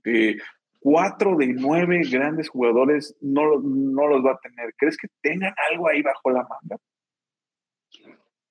Pues no sé, es que mira, eh, Filadelfia cuando llegó al Super Bowl, eh, en los análisis y todo, yo decía, es que esta defensa, esta defensa, esta defensa, me gusta la ofensiva, Jalen Hurts es un buen quarterback, tienen armas, pero la defensa va a ser la clave. Entonces, cuando se te van estos, estos personajes, pues sí te dejan un poquito varado, ¿no? Eh, Filadelfia tenía muy buena rotación hasta eso, ¿no? Eh, se hablaba mucho de que tenía pues acumulado buenos, buenos jugadores, incluso en, la banca, pero no creo que, que, vaya a ser la misma defensiva. No creo que vayan a dar un bajón, siguen siendo muy competitivos, pero sí creo que eh, no va a ser la defensiva dominante que, que, vimos la temporada pasada. Esta temporada para Filadelfia le va a costar muchísimo más llegar a donde, a donde llegaron, pero bueno, con un Jalen Hurts más experimentado, con, con, más tiempo de entrenamiento con AJ Brown, con Davonte Smith, yo creo que eh, van, vamos a ver una mejor versión de estos tipos y la defensa se va a caer un poco. También se habla de que Barry Sanders no va, no va a regresar. Entonces, si es como, man, pues se te está yendo, o sea, prácticamente se te está desmantelando el equipo. Cuidado con eso. Sí, sí, la verdad es que, eh, híjoles, eh, Kansas City le quita, me voy con, con, no son mis palabras, le quita algo más que el Wilson Lombardi. Eh, mucho dependía de que si estos jugadores se quedaban, iba a ser si ganaban el Super Bowl o no. Eh, lamentablemente no es así para Filadelfia. Eh, se va, se va una gran defensiva. Eh, ah, coincido al igual que tú, no va a ser la defensiva que, que, se tenía el año pasado. No creo que lleguen a alcanzar eso, ese nivel. No va, a haber defensivas mucho mejor armadas. entonces, creo que quiero creer que, que por ahí eh, van a, tienen unas bajo la manga, a lo mejor van a adaptar lo suficientemente bien como para cubrir esos huecos. Pero bueno, no se va, no se van hombres eh, o, su, su, línea eh, defensiva. Cox me parece que, que era un punto importante para que lo mantuvieran. Entonces, el hecho de que no se vaya, creo que dice Fidelia no vamos a hacer la mejor defensiva, obviamente, pero podemos llegar a competir. Eh, entonces, yo creo que Filadelfia la tiene difícil, la tiene difícil porque ahora le están dando más responsabilidad. Al final, en, términos es eso, le doy la responsabilidad a mi ofensiva, todo lo contrario a Dallas, ¿no? Eh, eh, te doy la responsabilidad a, a Jalen Hurts, eh, te doy la responsabilidad a ti, línea ofensiva, a ti, receptores, de que puedan lograr hacer algo. Entonces, bueno, al final de cuentas, aquí es donde empieza el verdadero eh, camino de Jalen Hurts. ¿Qué tanto puedo hacer yo cargando un equipo, no? Entonces, va a ser un reto para Filadelfia. Eh, el calendario ahora no les va a ayudar tanto como el año pasado. si bien eso era un tema de discusión, Ahora sí va a estar un poco más complejo. Por ahí creo que les va a tocar volver eh, a enfrentarse con Patrick Mahomes y creo que esa va a ser, va a ser su, prueba de fuego tanto para la defensiva de Filadelfia como para, para Jalen Hurts, ¿no? En su momento dado. Eh, pero creo que, creo que el camino no va a ser fácil y odio desilusionar a la gente de Filadelfia, pero no creo que repitan eh, Super Bowl este año no creo que lleguen a esas instancias. Sí, sí se ve complicado. No, no creo que vayan a dejar de ser contendientes, pero sí veo un poquito más difícil el camino al Super Bowl. Sin embargo, Jalen Hurts, creo que a veces no apreciamos mucho lo que hizo Jalen Hurts en el Super Bowl. Tuvo un gran partido y yo lo resumiría a un gran partido y un error. Si él no hubiera cometido el fumble, que fue su error, Filadelfia gana el partido. Es mi apreciación. Fue, tuvo, tuvo un gran partido Jalen Hurts, pero tuvo un error que le costó el partido, ¿no? Entonces, yo creo que sí se puso al tú por tú con Patrick Mahomes. El, el jugar un partido de esos te cambia. O creces o te caes. Entonces, esa va a ser una, una temporada interesante para Jalen Hurts. Si se crece, si aprovecha eh, pues lo que ya vivió la temporada pasada y los escenarios en los que ya estuvo, creo que puede ser un coreback que pueda cargar a su equipo, tiene buenos elementos al lado de él. Por parte de la ofensiva, pues también regresa Jason Kelsey una temporada más. Eh, esto es una gran noticia para él. Entonces creo que si Jalen Hurts aprende de lo que pasó el año pasado y lo maneja de manera correcta, yo creo que puede ser muy contendiente. No está fácil el camino, se va a enfrentar este, a nuevos retos. Ya estamos hablando de cómo se está reforzando Chicago, de todo lo que está pasando, por ejemplo, con la defensiva de Cowboys, como lo decías. No va a estar fácil, van a estar muy buenos esos duelos porque va a ser una super defensiva contra una super ofensiva, entonces va a estar padre.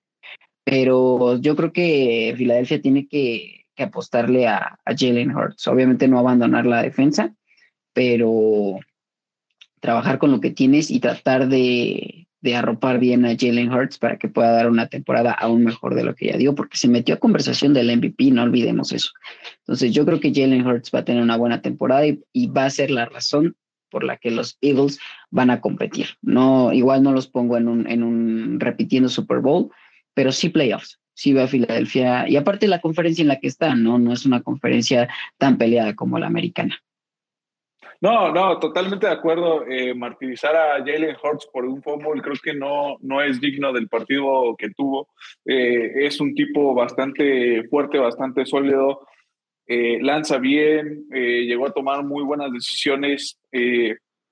pero bueno, yo creo que si, si mucho también le ayudaba, vuelvo al mismo punto, le ayudaba mucho que la responsabilidad y el ganar partidos no era totalmente su responsabilidad, ¿no? También la defensiva le ayudó bastante en ganar juegos.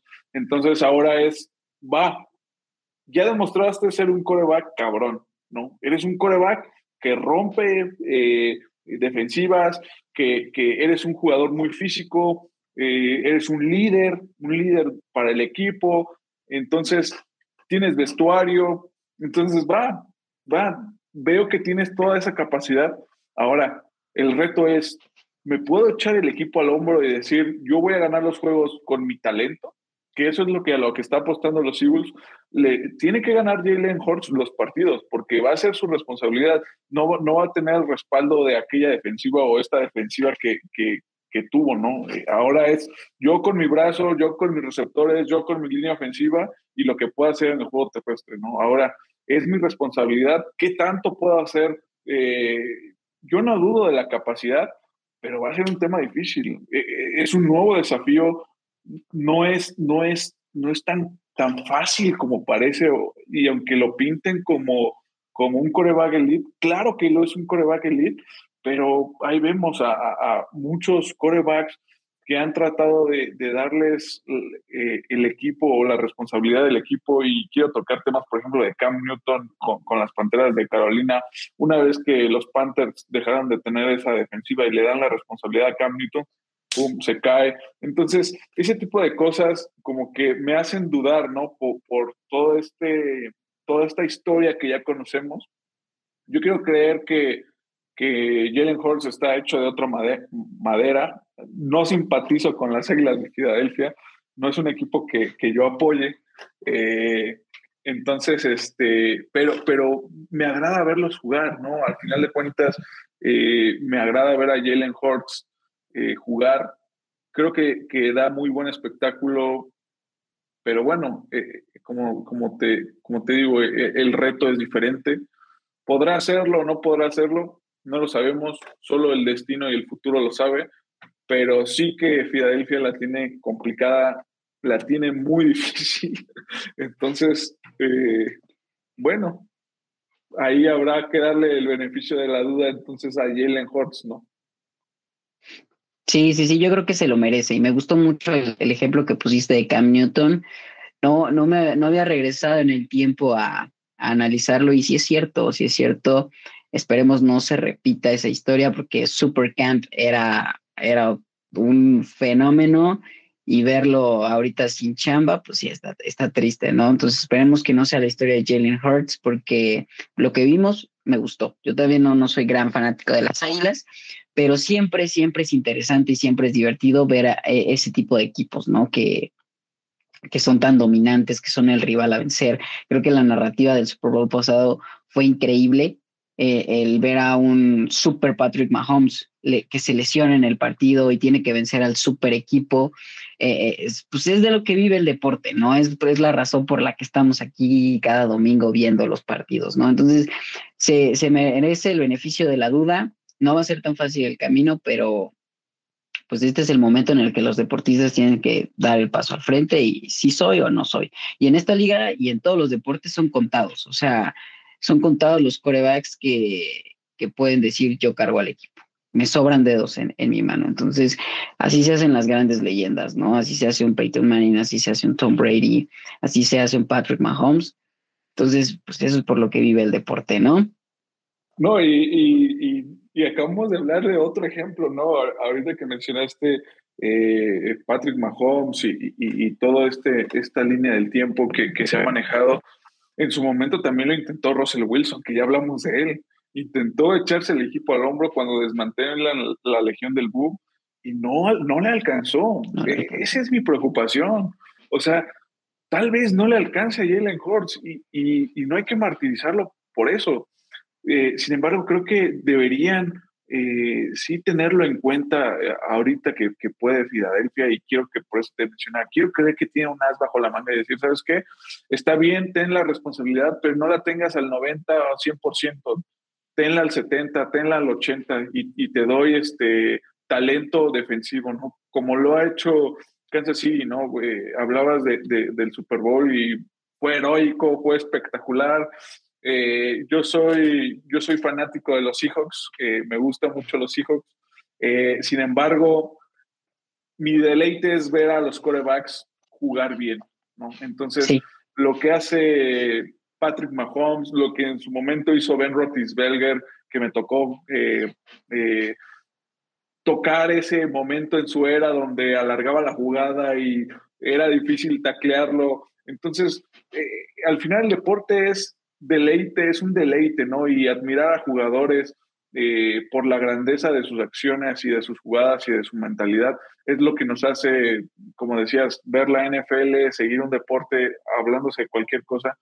Pero yo, yo considero que, que Jalen Hurts eh, no debe tener la responsabilidad al 100% de llevar a las Águilas de Filadelfia a un Super Bowl.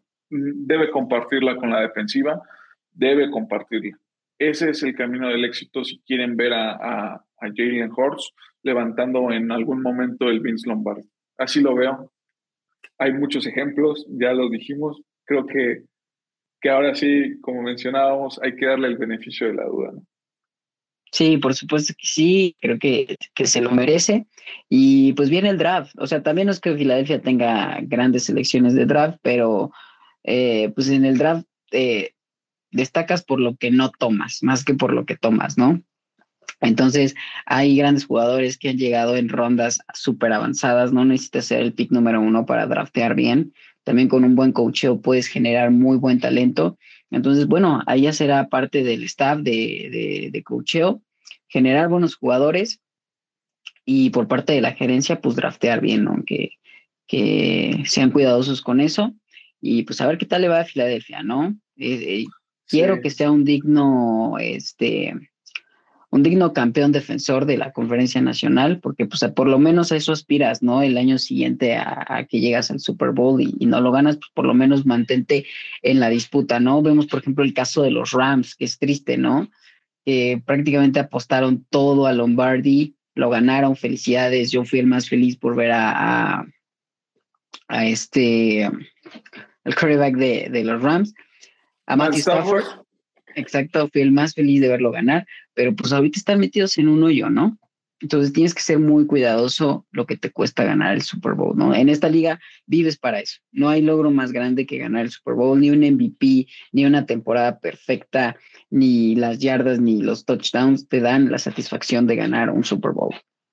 Pero pues tienes que tener cuidado con tu franquicia porque te puedes hundir años y años sin ganarlo, ¿no? Hablábamos de los Jets al principio.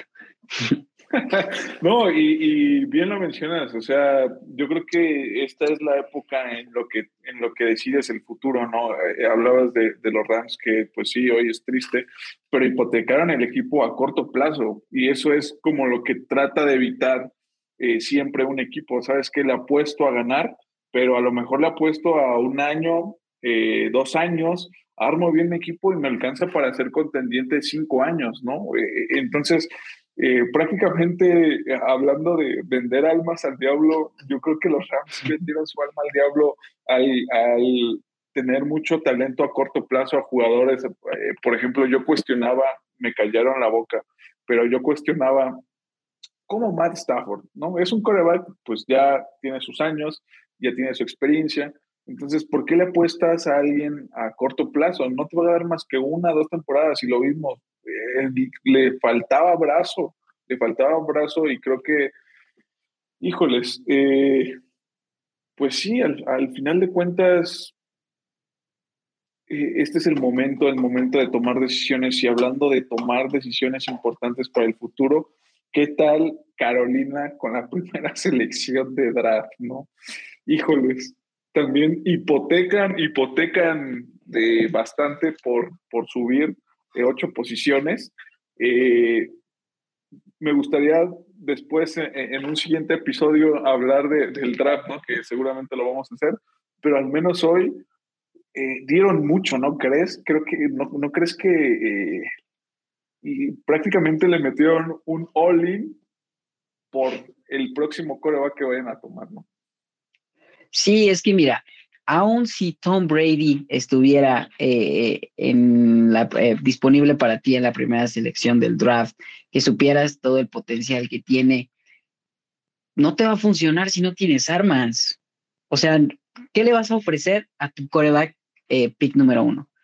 O sea, muy seguramente la selección de, Carolina esta temporada no va a ser nada, aunque sea un super coreback, ¿no? Aunque sea Bryce Young y todo lo que pasa y todo ¿qué le puedes ofrecer a ese coreback? Y por eso muchos corebacks fracasan. Muchas veces es el sistema al que llegan, en el que no pueden eh, destacar, en el que no se adapta a lo que, a la forma en la, que ellos juegan. Entonces, si tú como Carolina no tienes nada que ofrecerle a, un coreback, pues no, no puedes esperar mucho. O sea, Carolina, aún con su primera ronda del draft, no es contendiente a nada. O sea, va a seguir siendo el mismo Carolina.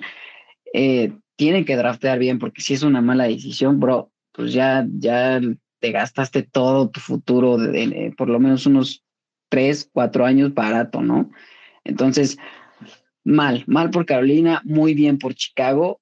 Ahora sí que se puso abusado, la vida, la vida es de los abusados, pero Carolina muy mal, muy mal. Y vienen años haciendo este tipo de cosas que dices, ¿cómo? No, Qué bueno que Christian McCaffrey se salió de ahí porque era mucho corredor para, para lo que el equipo le ofrece. Necesitan una reestructuración completa, pero esta no es la manera de empezar una reestructuración. Esto, o sea, no, no, yo me hubiera quedado en mi selección y sabes qué, vamos a reconstruir el equipo. Si de por sí estoy en el hoyo durante unos años, vamos a hacer las cosas bien. Pero no, Carolina dijo, ¿sabes qué? Me pagaron la quincena, ahí te va toda mi lana y al otro día ya no tengo ni para comer. Y eso es lo que pasó con Y, de, hecho sí fue así. O sea, eh, leyendo un poco acerca de, por qué esta toma de decisión, eh, el gerente general eh, en una entrevista antes del Combine menciona, esta decisión es all in, estoy apostando todo mi futuro. pero yo creo que en la necesidad también se toman malas decisiones y, y y lo mencionaste, ¿no? Han venido tomando malas decisiones desde que tomas a Sam Darnold, desde que tomas a Baker Mayfield. O sea, ese tipo de cuestiones como que te dicen, güey, ¿andas hambreado o qué? O sea, tranquilo, piensa bien tu siguiente paso, piensa bien lo que vas a hacer, eh, porque en su momento dado, pues no le ha puesto a Sam Darnold, pues no le ha puesto a Baker Mayfield, eh, toma las decisiones correctas. Entonces, eso es lo que, lo que, lo que debió haber pasado, ¿no? Al final de cuentas, eh, triste porque sí hipotecan, dan, una, dan la posición 9 de este año, del PIC, dan la posición 61 también de este año, dan una primera selección de draft del 2024 y una segunda de, de segunda ronda para el 2025, ¿no? Añádale a eso DJ Moore, ¿no? Un muy buen receptor. Entonces, eh, Scott eh, Fitter, me parece, eh, que así se llama, si no mal recuerdo, eh, Fitterer, eh, no sé si tomó la decisión más eh, estúpida, voy a llamarlo así, al final de cuentas yo simplemente opino, pero a lo mejor el tiempo le da la razón y, lo llamemos genio, ¿no? Que le metió all in, que tuvo la convicción de hacerlo y, ya sea CJ Stroud, eh, Bryce Young, Will Levis o Anthony Richardson o quien fuera a tomar, fue la mejor decisión que le pudo haber pasado a Carolina. Yo, yo, yo considero que a lo mejor no tuvo que dar todo, no tuvo que hipotecar todo por una apuesta, ¿no?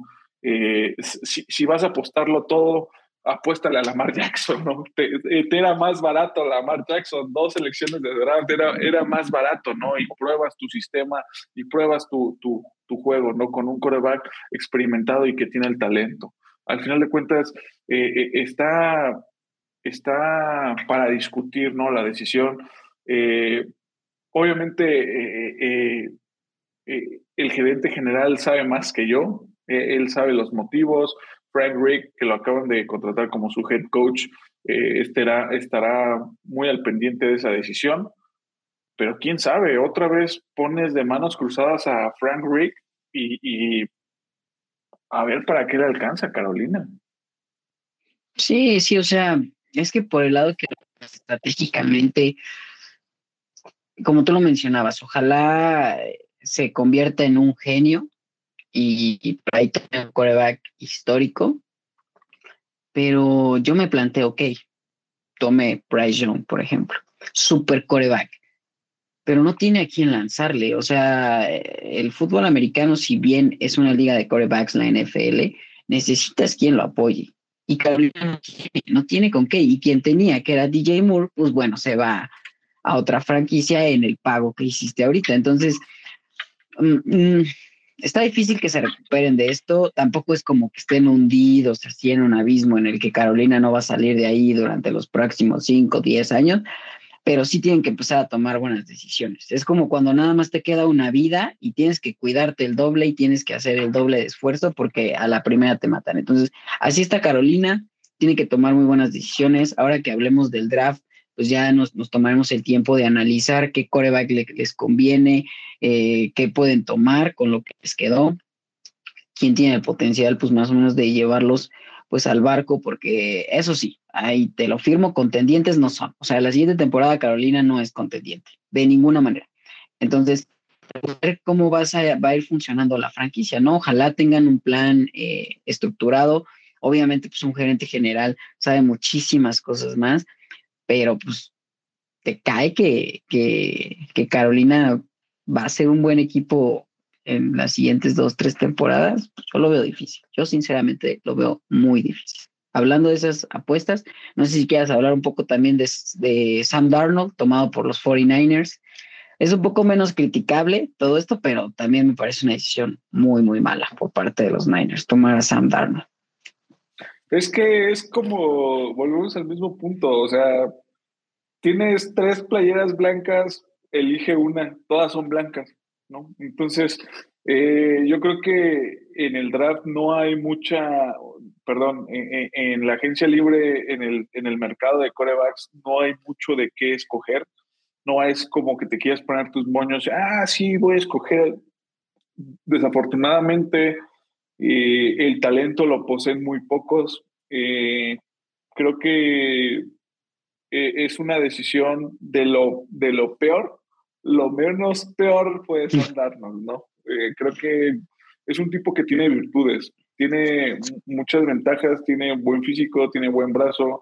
a lo mejor la toma de decisiones no es la mejor, nunca fue la mejor, le interceptan mucho y eso da mucho de qué hablar. Eh, Pero estamos de acuerdo que llega para ser backup, ¿no? No, totalmente, totalmente, pero es que, híjoles, yo por lo que, por lo que, por lo que tenía, a ver, es como si te dicen, ¿a quién prefieres, a Jimmy G o a Sam Darnold?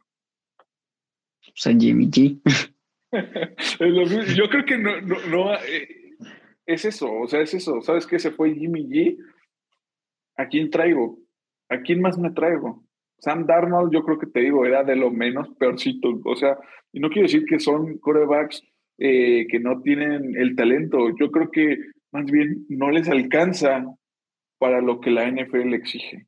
La NFL es, es un deporte de alto rendimiento donde están los mejor, lo mejor de lo mejor, el talento está eh, sumamente en otro nivel, ¿no? Eh, me tocaba hablar con, un, con un amigo que, que está aquí en la, en la liga de, de, la LFA, de la Liga de México. Me decía, güey, llegan tipos de Estados Unidos que fueron eh, de la segunda división universitaria, güey, juegan a otro nivel, juegan a otro nivel. están en otro nivel, corren más rápido. Eh, eh, simplemente hablábamos de, de, este, de este prospecto del draft, Anthony Richardson, que te corre 40 yardas en 4.43 segundos. Y, y, y, o sea, y tú lo analizas y, y es en 10 yardas, o, eh, o más bien en 1.50 segundos más o menos, ya corre 10 yardas. En lo que tú dices. Sí, es una locura. Este güey ya corrió 10 yardas. O sea, es, te vuela la cabeza. Entonces, yo creo que, que no es que no sean corebacks eh, malos, sino que no les alcanza, no les alcanza a lo que te exige la liga. Entonces, Sam Darnold está bien. Eh, eh, es, un, es un coreback medianamente de la, del mercado, es la mitad, ¿no? Ni muy bueno, ni muy malo, ¿no? está a la mitad, ¿no? Ahora, Trey Lance está a prueba. Tiene una oportunidad, tiene una ventana así de que si no la hace bien, donde sus primeros juegos no demuestra que es un tipo de, de, no es un tipo de, la primera selección de draft, híjoles, muchas gracias. Sí, Shanahan no, no es un tipo que tenga mucha paciencia, la verdad. Y se la ha tenido, se la ha tenido. Se la ha tenido porque le apostó, le apostó. La final, al final es, muchas veces es ego, es ego en mis decisiones. Y, creo que Trey Lance es el ego de, de, Shanahan, ¿no? hablaban de, de, por ejemplo, de Robert Griffin tercero y lo comparaban con él, ¿no? Eh, lo que hizo Robert Griffin tercero y Shanahan. Entonces, al final yo creo que busca eso, busca que Trey Lance sea su Robert Griffin. Eh, va a apostar por él, pero te digo, la ventana es así, así de, cerrada está. Si, si, si no cumples el ancho, ahí nos vemos. Véngase para acá mi Sam Darnold, un par de partidos, que me saque las papas del juego y espero a Porky. Y me quedo con sí. Sí, sí, sí, totalmente. Los encabezados dicen Trey Lance, pero las letras chiquitas dicen te estoy esperando, por diciendo que es, es lo que está haciendo San Francisco. Y lo que va a pasar, yo creo que Sam Darnold y Trey Lance van a mantener el barco a flote en lo que llega Brock Purdy. Tampoco es que Brock Purdy sea un salvador, o sea, freno ahí pero pues ya creo que es una apuesta un poquito más que, que pues, Trey Lance y, y, Sam Darnold como titulares, ¿no? O sea, creo que Brock Purdy merece esa oportunidad porque hizo cosas interesantes y yo creo que puede funcionar. Obviamente tampoco le podemos apostar todo, hay que ir con cautela pero pues San Francisco es un equipazo, es un equipazo, se está reforzando y pues bendito el coreback que le toque jugar ahí porque llega bien arropado. Entonces yo creo que pueden pasar cosas buenas con San Francisco. Siento que vamos a ver una versión muy similar a la del año pasado, un gran, un gran equipo que pues necesita ser comandado. Entonces el que mejor maneje va a ser el que se va a quedar eh, pues con el premio, ¿no? De manejar ese Ferrari. No, sin duda, los 49ers pintan a ser uno o dos en, su, en, la conferencia nacional.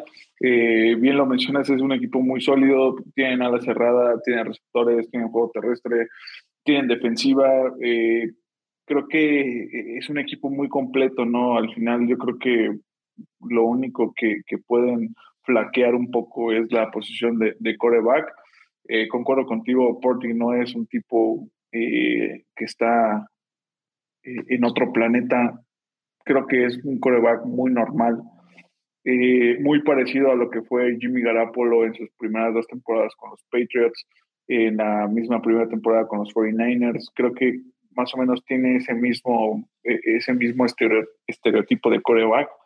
pero creo que, creo que al final, sea A, B o C, sea primero, segundo o tercer coreback, creo que, creo que el equipo está muy, muy, muy, muy lleno de talento como para poder sacar la, la, temporada a flote. Eh, son un equipo contendiente al Super Bowl. Yo me atrevería a decir de que posiblemente los veamos. Eh, eh, es un equipo que, que no le encuentro debilidades, no le encuentro muchas debilidades a, los 49ers, ¿no? Te digo, si Porty está bien, si Trey Lance te juega como espera que Mike Shanahan eh, juegue, eh, perdón, sí, es, es, Kyle, ¿verdad? Kyle Shanahan. Kyle Shanahan. Kyle Shanahan, si, si, esperas como Kyle Shanahan juegue Trey Lance, y, creo que creo que la oportunidad que tiene es mientras eh, Trey Lance no se equivoque, mientras no tome malas decisiones, creo que los 49ers están para pelearle eh, a la conferencia y yo me atrevería a decir a, equipos fuertes como los Bengals, como a lo mejor lo, van a llegar a hacer los Bills, los mismos Chiefs, este, creo que, creo que pueden competir. ¿eh? La, verdad es que yo soy Seahawk, me apoyo mucho a, ahorita Patrick Mahomes es, mi ídolo, ¿no? Por todas estas jugadas que hace. Pero hablando desde un corazón de Seahawk, no me gustan, odio a los 49ers, odio a ese equipo, odio a esos canijos, pero qué equipazo tienen, ¿no? Híjoles, eh, eh, van, a, van a ser muy contendientes al Super Bowl. Sí, sí, totalmente de acuerdo. Pues sí, este, no sé si tengas algún tema eh, eh, extra por el que quieras hablar. La verdad es que a mí me impresiona cómo la NFL nunca se detiene. Todo el tiempo hay información. Estamos hablando de la primera semana de la agencia libre y ve cuánta información. Y no abarcamos toda, porque hay de contrataciones, estamos agarrando lo más, lo más destacado. Pero pues bendita NFL, ¿no? Vienen cosas muy padres, viene lo que es el draft, todavía nos queda un ratito de agencia libre, pero pues adelante, o sea, esta, esta liga continúa. Eh, no sé si quieras agregar algo más, algún tema. Eh, no, bien lo mencionas. Yo creo que es muy vasta la liga de la NFL. Eh, te, alcanza para todo. Ahorita tocamos lo más importante, por ahí se nos escapa a lo mejor enfatizar en, otro tipo de equipos, o, más bien, por ejemplo, los Chiefs les alcanza con todas estas salidas eh, para volver a hacer a, contender al Super Bowl. Por ahí también a lo mejor hablaremos de Derek Carr con los Saints, a qué tanto aspiran. O sea, es una locura, ¿no? Yo veía un tweet de Patrick Mahomes donde decía que esta semana iba a estar de locos.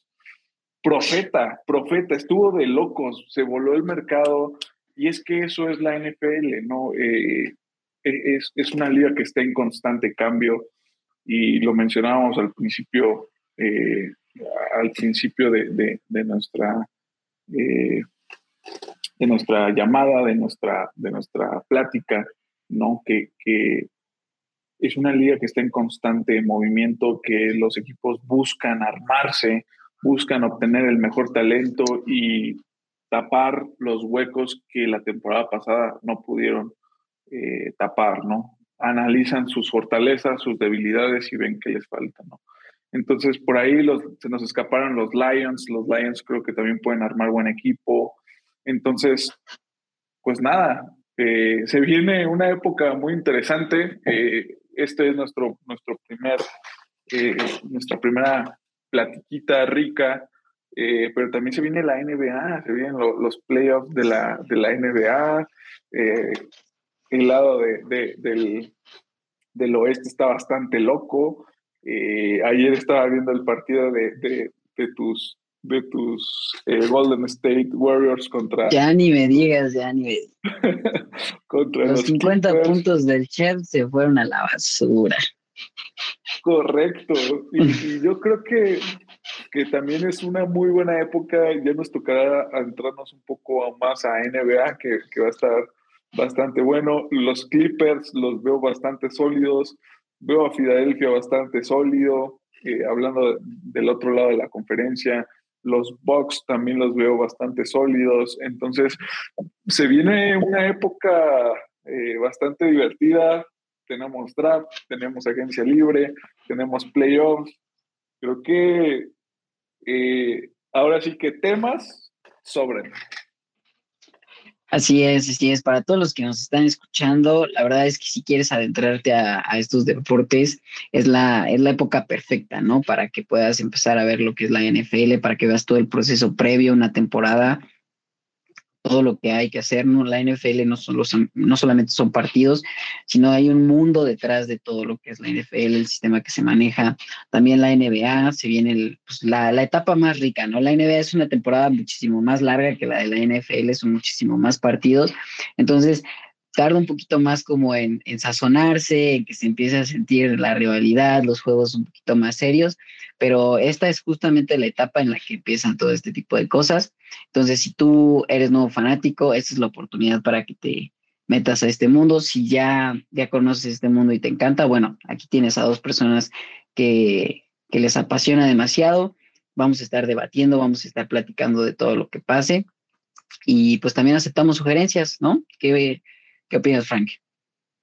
Sí, totalmente de acuerdo. Esperamos eh, sea de su agrado, sea de su agrado que se nos puedan unir a este tipo de debates. Obviamente eso lo hacemos desde nuestra perspectiva, desde nuestros conocimientos, desde lo que hemos visto, desde lo que hemos vivido, ¿no? Como aficionados, como personas que, que les apasiona el deporte, la NFL, el básquetbol. Entonces, eh, pues es una época eh, bastante buena para empezar. Nosotros empezamos en esta época, esperemos que nos acompañen en la primera temporada de NFL que vamos a tener y en los primeros playoffs que vamos a tener. Creo que, como bien menciona Oscar, esta es la época justa y necesaria para unirse a nuestra tribu. Así es. Pues muchas gracias por tu tiempo, Frank. Me la pasé muy, muy bien. Esperamos este, pues, estar subiendo contenido más seguido. Gracias a todos los que nos están escuchando por su tiempo. Y pues síganos, vamos a tener redes sociales y pues su opinión cuenta tanto como la nuestra. Gracias por su tiempo. Nos vemos.